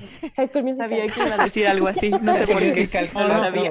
no, porque vari- varias veces ha hecho referencia a él que ama los momentos en las películas en que se quiebra la narración y empiezan a cantar. Y de hecho, en, en cierta medida, el baile que tienen, por más que esté justificado por la trama, es una especie también, una... Ay, se me trabó la, la- la cabeza. Es una referencia al cine musical. Y estoy, estoy completamente de acuerdo. Todo el montaje que lleva a través de cada una de sus películas está atado por la música. De la manera en la que está editada, actuada, eh, escrita, de hecho. Eh, yo sé de, de primera mano que a la hora de filmar, él ya sabe qué música va a tener su película y cómo esa música actúa dentro de su película. Es otro personaje, la música. algo muy notorio en Pulp Fiction, justamente en esta película, ¿no? O sea, escuchas cualquier canción que haya salido en esa película y enseguida te remonta a, la escena o a, esta, o sea, de las, creo, son como 16 canciones que, que eligió para el soundtrack, cualquiera que, que escuches, eh, seguro te va, te va a remontar a la película. Solamente quiero hacer un pequeño paréntesis, aunque parezca un tanto absurdo, creo que el cine, aunque no sea musical, también tiene una coreografía. El- la forma de caminar, la forma de actuar, la forma de accionar incluso los detonantes dentro de la película, la forma en la que interactúan, tiene una coreografía. Podemos ver incluso el detrás de cámaras de Pulp Fiction y vemos cómo Tarantino hasta se emociona y baila en esta escena de Uma Thurman, pero también vemos escenas donde él dirige, no sé, el asesinato de, de, ay, se me fue el nombre de Marcellus, Marcellus. Eh, cuando, cuando- cuando están, cuando están ahí y matan al, al violador y eso. Ah, Bien, ah, ajá, pues toda esa, esa coreografía también, o sea, aunque no están bailando como tal, tienen una coreografía, ¿saben? Y eso precisamente tal vez se remonta más a los musicales, pero también tiene esa presencia en el cine, digamos, no musical. Pero bueno, retomando un poco la pregunta de qué película les hubiese gustado que dirigiese Tarantino, ¿qué opinas tú, Adam? A ver, pues ya dije que no me gusta mucho. no, me hagas hablar. ¿no? ¿Cuál podría...? No sé, me, me, pinta como algo como para la de aves de presa, por ejemplo. Sí, era así que se llamaba, donde sale... Sí, sí. Es que... que sale Harley Quinn, que está bien horrible la película. Para eso yo creo que hubiera quedado muy bien. Porque pues, le faltó mucho a la película y me parece que él pudo darle lo que se esperaba y no tuvo. Que era violencia y comedia. Creo que en Sueños Dorados eh, sería muy interesante ver lo que él podría hacer con una película de terror. Como buscar su sello en una película de terror podría ser bastante interesante. Hay ejemplos similares. Hay una, una película de Drew Goddard que se llama Cabin in the Woods, que es justo esta subversión de, de, de, la película y del subgénero de la cabaña en el bosque de adolescentes que se van a, a divertir y les pasa algo tenebroso, justo creo que él podría darle la vuelta completamente al género de terror y justo creo que es algo de lo cual se ha opuesto. En realidad he oído y he leído cosas al respecto de que no quiere hacer películas de terror y siento que podría hacerlas maravillosas. De hecho, por ahí había un rumor que iba a dirigir una película de Star Trek. No sé si sea rumor o si sea una noticia como tal, pero sí iba a dirigir una película de Star Trek. Eh, Ojo, que a Tarantino, por lo que ha dicho, le queda una película. Que va a es. 10 películas y no va a ser más. Se iba a retirar a la décima, ¿no? Eh, y Kill Bill contándola como una sola.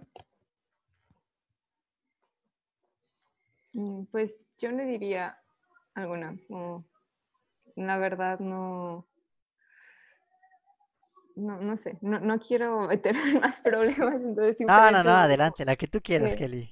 No, es que de verdad no, no pienso en, en ninguna me gustaría ver. The Edge of Seventeen estaría interesante, dirigida por Quentin Tarantino. Sangre una por comedia doquier. de adolescentes. Tipo Carrie. Musical. Un High School Musical 4. Un reencuentro. La venganza. La venganza de Camilo. Sí, yo, yo, es más, soy el actor principal. Ah, sí, bueno. Va a Camilo es el mejor actor de. Uruguay. ¿eh? Mato, mato a Troy. Oigan, algo, algo interesante. Perdón. Perdón, perdón, algo interesante que comentó Quique, que es muy poco valorado en las películas, o casi no oigo que lo mencionan, es justamente el lenguaje corporal. Y es que, por ejemplo, hay una escena muy notoria, al menos en esta, que es cuando Jules y Vincent llegan con los, este, con los que eran socios de Marcellus, que son este, la masacre que arman ahí en, en el departamento pero cómo se posicionan en el, en el departamento, cómo él está de pie, los demás sentados o acostados, eh, una señal de, estar este, arriba o de mando de él sobre ellos, que les agarra la comida, se le acaba la bebida del otro, o sea, ese tipo de, actos corporales eh, reflejan el lenguaje corporal y tienen un gran peso en la escena. Entonces, a mí sí, sí me, me gusta bastante, eh, digo, por, por- por- por cuestiones personales, me gusta bastante eh, analizar el lenguaje corporal en las películas. Y sí, sí, es algo, es una pieza fundamental, es, es casi tan, tan fundamental, o sea, como la, la actuación misma, la música, la fotografía, sin duda. No, y sobre todo porque forman una identidad en el personaje. Incluso creo que estos personajes tienen esta eh, representación visual con acciones. Incluso podemos verlas sin diálogo, o sea, perdón, sin sonido. Y entendemos cómo son los personajes por su simple coreografía de acciones, ¿saben? Es que, como, como, ¿cuándo han visto a John Travolta actuar como Vincent Vega en otra película? O sea, o eh, es que su, su lenguaje corporal es único en, en Pulp Fiction, como es ese personaje así medio soso, lento, entonces es este bastante interesante. Eh, sí, sí, va, va de la, va bastante de la mano lo que dices. Incluso el mismo eh, Butch, Bruce Willis, tal vez estaba encasillado, digamos, en este personaje de Bruce Willis, pero vemos cómo este es hasta bipolar por momentos, ¿saben? O sea, es como medio romántico por momentos, pero también agarra la televisión y la destruye. De, yo iba a mencionar, de hecho, que este no me costó un poco empatizar con este personaje. Justamente por lo del reloj, como que no entendí al principio, luego ya enca- encasilló un poquito más en mí. Pero sí, tal fue el personaje que me hubiese gustado explorar un poco más. Y ahora, y ahora que la, la cuestión es que no nos gustaron de la película, capaz este segundo episodio de Butch yo lo encontré como medio forzado en comparación a los otros dos. Más tirando cierta ambientación al cine negro, pero capaz son apreciaciones mías. no es que no me gustó, pero en comparación al otro dos que lo, lo encontré más fresco, más suelto, este un poquito más, más forzado. Yo creo que era por la nota fuerte que iban a tomar, ¿no? Con, eh, con Sot. Este, con- ¿cómo se llamaba? Sí, Sot, ¿no? Seth, así. Seth, Seth. Seth, ok.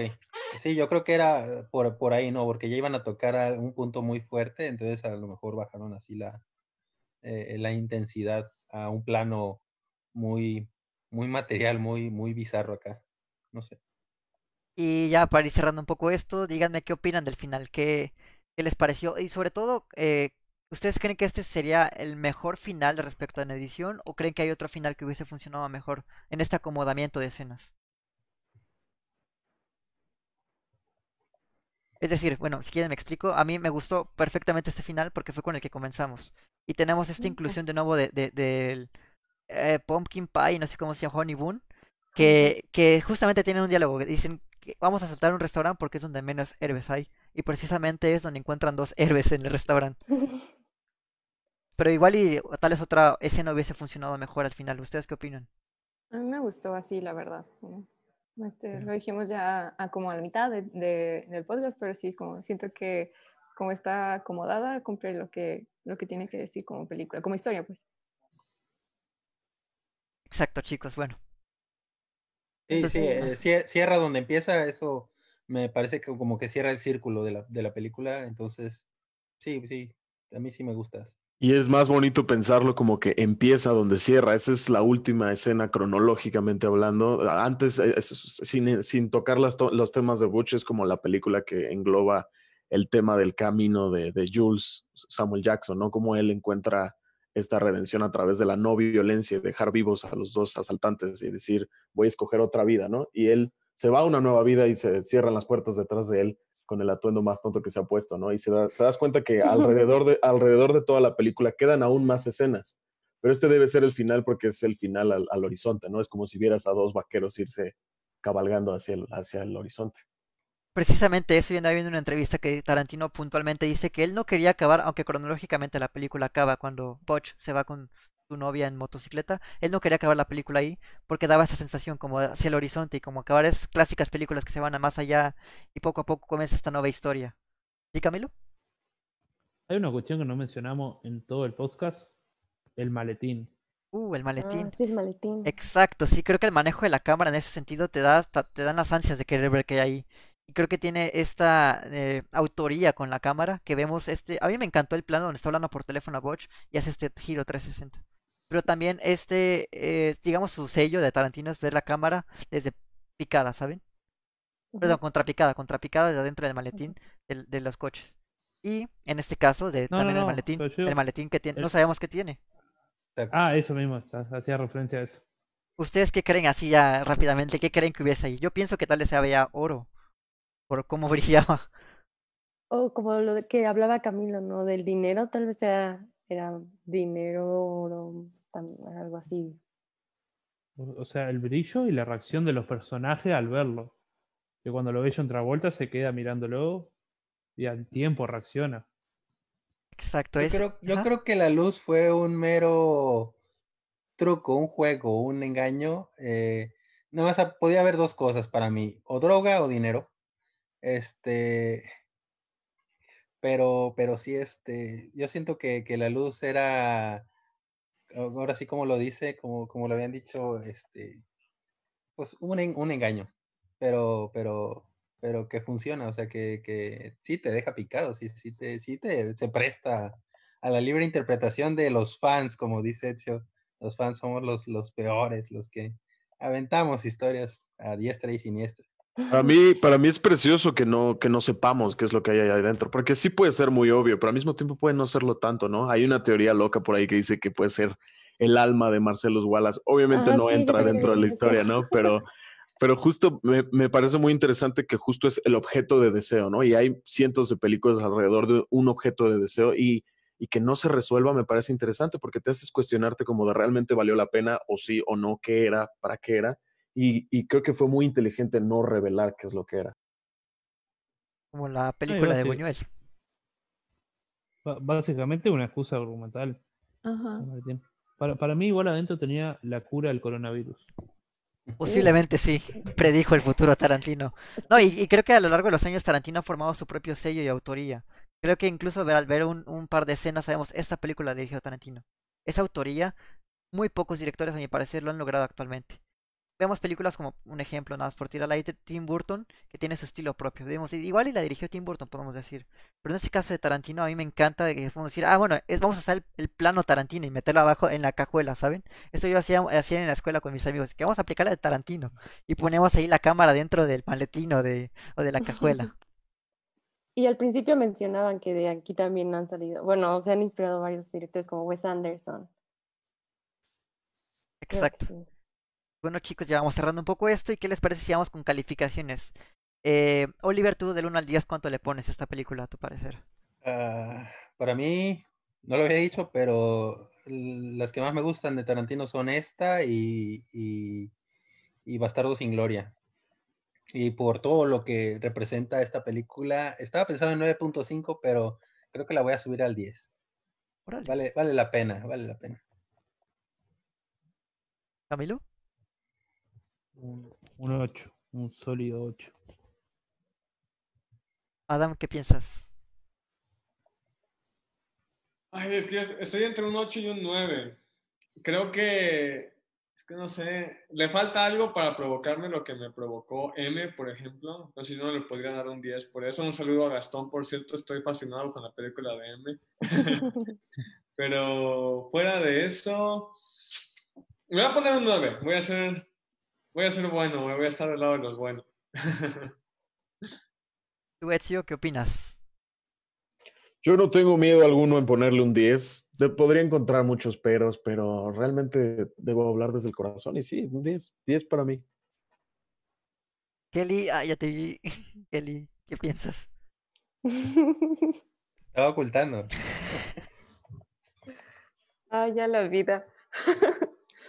este, pues, bueno, hablamos de todo lo pro que tiene de manera cinematográfica, tiene buenas historias, se lo reconozco, pero no es una, uh, no sé, como la, la, película que yo quisiera ver otra vez, que me, que me gustó tanto a ese, a ese grado. Entonces, yo le daré un 4. Está bien, está bien, está bien. válido. Eh, pues válido. ya por qué, porque sí, porque no, sé, tiene muchas cosas muy buenas. Este, cinematográficamente hablando, puedo decir que esta tiene como ese 10, pero en los factores que para mí implican darle una buena calificación a una película, tiene un, un 4. ¿no? Para ¿Tú le diste a High School Musical? Uh, creo que sí le di alta. Sí, creo que, creo que 8 le 8, sí le di 8, oh. porque pues no me juzgues por mis gustos. No, es totalmente, o sea, eso, eso que dice sí. Kelly es totalmente válido porque esto, o sea, las calificaciones son subjetivas totalmente. Puede, sí. Justamente mencionábamos, no me acuerdo, sí, Adam, perdón, ajá. Adam, ya no la puedes cambiar tu calificación. ah, no, no, no, yo quiero entrar a defender un poquito a Kelly. Hay que recordar que uno consume algo a cambio de algo, ¿no? No recuerdo el nombre ahorita, lo veo mucho en la escuela, pero se me olvida. Entonces, nosotros consumimos un producto porque queremos obtener algo de él. Entonces, si el producto no tiene ese pegue con Kelly, es normal que no tenga una buena calificación. Yo le doy un 9, por ejemplo, porque me gustó la comedia y tiene bastantes cosas rescatables, a pesar de que no me gusta Tarantino. Y, y la, yo la veo de este punto de vista. Me hizo reír, pasó un buen rato, yo sí la vería una segunda vez. Entonces creo que es súper respetable que Kelly le ponga un 4. Definitivamente. Por supuesto. Y o sea, también quiero aclarar, ajá. No, que les aseguro que si viéramos la lista de todos los que han calificado en el mundo la película, debe haber un 1, un 2 o un 3 también. O sea, no, no les puedo asegurar que to a todos les gustó. A mí me agradó, no me no es la favorita y a Kelly uh -huh. eso es normal. Y viendo, y viendo hacia futuro debe ser muy interesante pensar cómo, qué es lo que conviene hacer de cine o ver cine para que Kelly pueda encontrar ese lugar, ¿no? O sea, justo es importante, no, no me refiero en, en una burla, ¿no? Como decir, ¿qué de esta película está no conectando con ella y cómo encontramos que sí conecte con un espectador común y corriente como somos todos, ¿no? En el fondo. Y eso es, está muy bonito verlo como desde el punto de vista de decir, no, es un 4. Y es un 4 porque simplemente no, no me tocó. Y eso es lo que tenemos que buscar, ¿no? Cómo tocar los corazones del espectador. No, pero es creo que también oh. es imposible complacer a todo el mundo y estoy totalmente de acuerdo con Kelly, que, o sea, puede que una película sea buena, Pero si no te gustó, no te gustó, aunque puede que sea perfecta, ¿saben? Incluso el padrino Tarkovsky, Kubrick, pero si no te gustó, bueno, pues ¿qué le hacemos? No porque sea buena te tiene que gustar, o porque sea mala te tiene no, que, no te tiene que no gustar, ¿saben? Entonces creo que es totalmente válido, es increíble. Ajá. Igual estamos ante una película del 94, o sea, eran otros tiempos, o sea, y se, se nota clarísimo en el cine de los noventas que a lo mejor las nuevas generaciones de ahora que vean esas películas o si las llegan a ver, no sabemos qué, qué reacción puedan tener ante ellas, ¿eh? Eso también influye bastante. Sí, Camilo. No, y, y de hecho, aportando un poquito a lo que dijo Adam, cuando Tarantino ganó por esta película La Palma de Oro, todos los que estaban presentes lo abuchearon. O sea, realmente a poco le gustó la película. En Cannes. A mí me parece fantástico ese efecto de- de- del espectador que, o sea, muchos pueden decir como, ¿sabes qué? El Padrino para mí es un 10, pero otros pueden decir, ¿sabes qué? Me aburrió muchísimo, es un 2, y es totalmente válido. Pero bueno, regresando un poco a las calificaciones, ajá, Adam. Yo con Once Upon a Time in Hollywood. Sí, exacto, exacto, exacto. Para mí es muy buena Once Upon a Time in Hollywood y para otros pueden decir, no me gustó tanto, pero eso no le quita, digamos, el mérito a la película. Esto nada más es una referencia totalmente subjetiva, hay que aclarar. Pero bueno, continuando con las calificaciones, vamos contigo, Lori. Cuéntanos, ¿qué, ¿cuánto le pones de calificación? Ah, le doy un 9. Me gusta mucho la estética que, maneja. También el soundtrack, creo que es de los que más eh, reconoce uno por todo lo que. toda la trascendencia que tiene esta película. Y, pues sí, me gusta Tarantino. Tal vez no he visto Upon a Time Hollywood, por eso no, no puedo opinar de esa. Pero, pero lo que he visto me agrada. Entonces, sí, Pulp Fiction es, es donde tiene su sello también. Así que sí. 9. Eh, yo también estoy completamente de acuerdo contigo. Para mí es un 9 y parto mucho como del género. Para mí calificar las películas parte mucho del género. Es decir, si digamos melodrama, para mí pienso cuál es el 10 para mí melodrama y de ahí parto. Para mí sería un 9 y ya eh, yo creo que de las de Tarantino, mi favorita como mencioné es Once Upon a in Hollywood. Quizás sí le pondré un 10 a la de Once Upon a in Hollywood, pero por ahora digamos que es un 9. Me gustó mucho Pulp Fiction, me parece increíble, la volvería a ver, pero a veces un par de cositas diría como, ah, pues sí está bien, está increíble, pero 9. Creo que también es muy buena calificación. Y eh, llegó la hora de la ruleta. Te toca ¿No escoger alguien? película. ¿No faltó alguien de decir calificación? ¿Faltó alguien? ¿No? No, Ok, no. Ah, ok, ok. Ya. Sí, pues. Le toca escoger película a. Adam. Adam Adam. Ark. Ah, déjame ver. Espérame. Sí, claro. Tú me avisas cuando ya esté. Ojalá me toque escoger esta entre el género. Si no, me sentiré decepcionado por milésima vez. Ah, por aquí, por aquí. Ah, perdón, perdón, Lori. Ah, no, nada más iba a preguntar si ya la ven. Este, Sí, ya. Sí, ya, ya, ve. ya. Dame, dame un segundo. Ajá. algo ibas a comentar tú. jeje. Sí, sí, es que quería rescatar un comentario aquí de, de Paulino que nos menciona. Este Ujú. dice. ¿Hay algún ranking en nuestros puntajes? Sí, eh, creo que es totalmente subjetivo, nada más de- mencionar es una referencia, pero bueno, al menos por mi parte puedo mencionar que eh, yo me baso mucho en lo del género. Para mí, un ejemplo, ya lo he mencionado un par de ocasiones, Duro de Matar es un 10, un 10 en acción. No, tal es comparado con, no sé, otras películas como, digamos, Kubrick, igual y sería injusto compararlas. Pero a mi parecer es un 10 porque cumple con todos los elementos de la acción. Y a mí me encanta Duro de Matar, le puse 10. Para mí es un 10. Y también yo quiero aclarar que no, no porque le puse 9 no quiere decir que no me haya gustado, claro. O sea, sí me gustó mucho, pero 9 es también creo que una excelente calificación. 9 de 10, excelente. No sé ustedes chicos, ¿cómo? Ajá. Pero no, que si te puedo reforzar, creo que igual, ¿no? El que uno le ponga un número, no sé, por ejemplo, a mí no me gusta Tarantino y le puse un 9 a la película. Ah, como dice aquí, que cada quien tiene su forma de, de evaluar algo de acuerdo al... Sobre todo creo que es el sentimiento, ¿no? El sabor de boca que te deja. Entonces, Y te lo mandamos mejor es la película. ¿Ah? No, iba a decir que le Decirle mandamos un saludo a Paulino Batista, un gran saludo que siempre nos está viendo y comentando. Ah, sí. Igual, igual Paulino Batista que me haga caso a mí, que mire lo que yo le recomiendo. Aquí humildemente.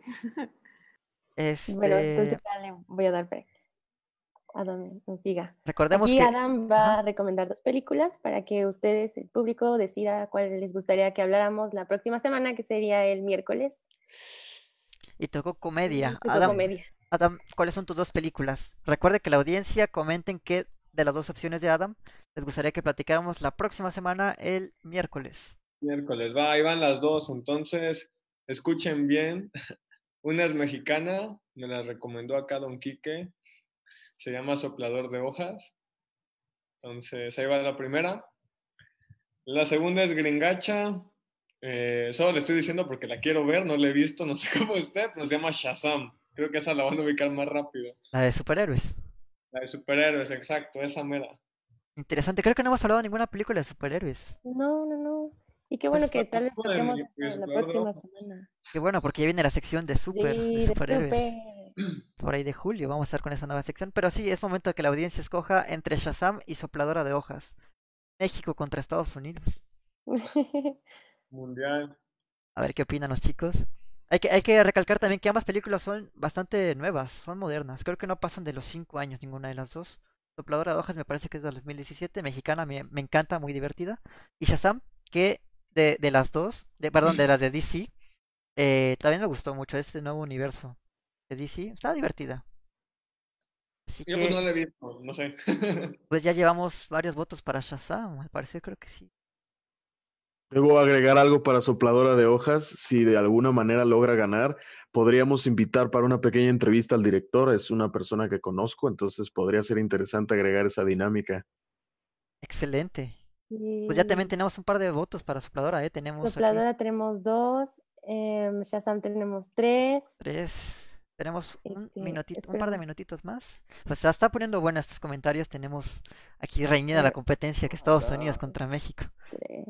Sí, sí, de hecho, Sopladora de Hojas es, digamos, de estas películas mexicanas que tal vez poco o nada incluso se llegó a hablar. Y a mí me parece importantísimo también rescatar ese tipo de cine, porque desafortunadamente a veces no, eh, tenemos este estigma de que a veces el cine mexicano está encasillado en tal género, en tal estilo.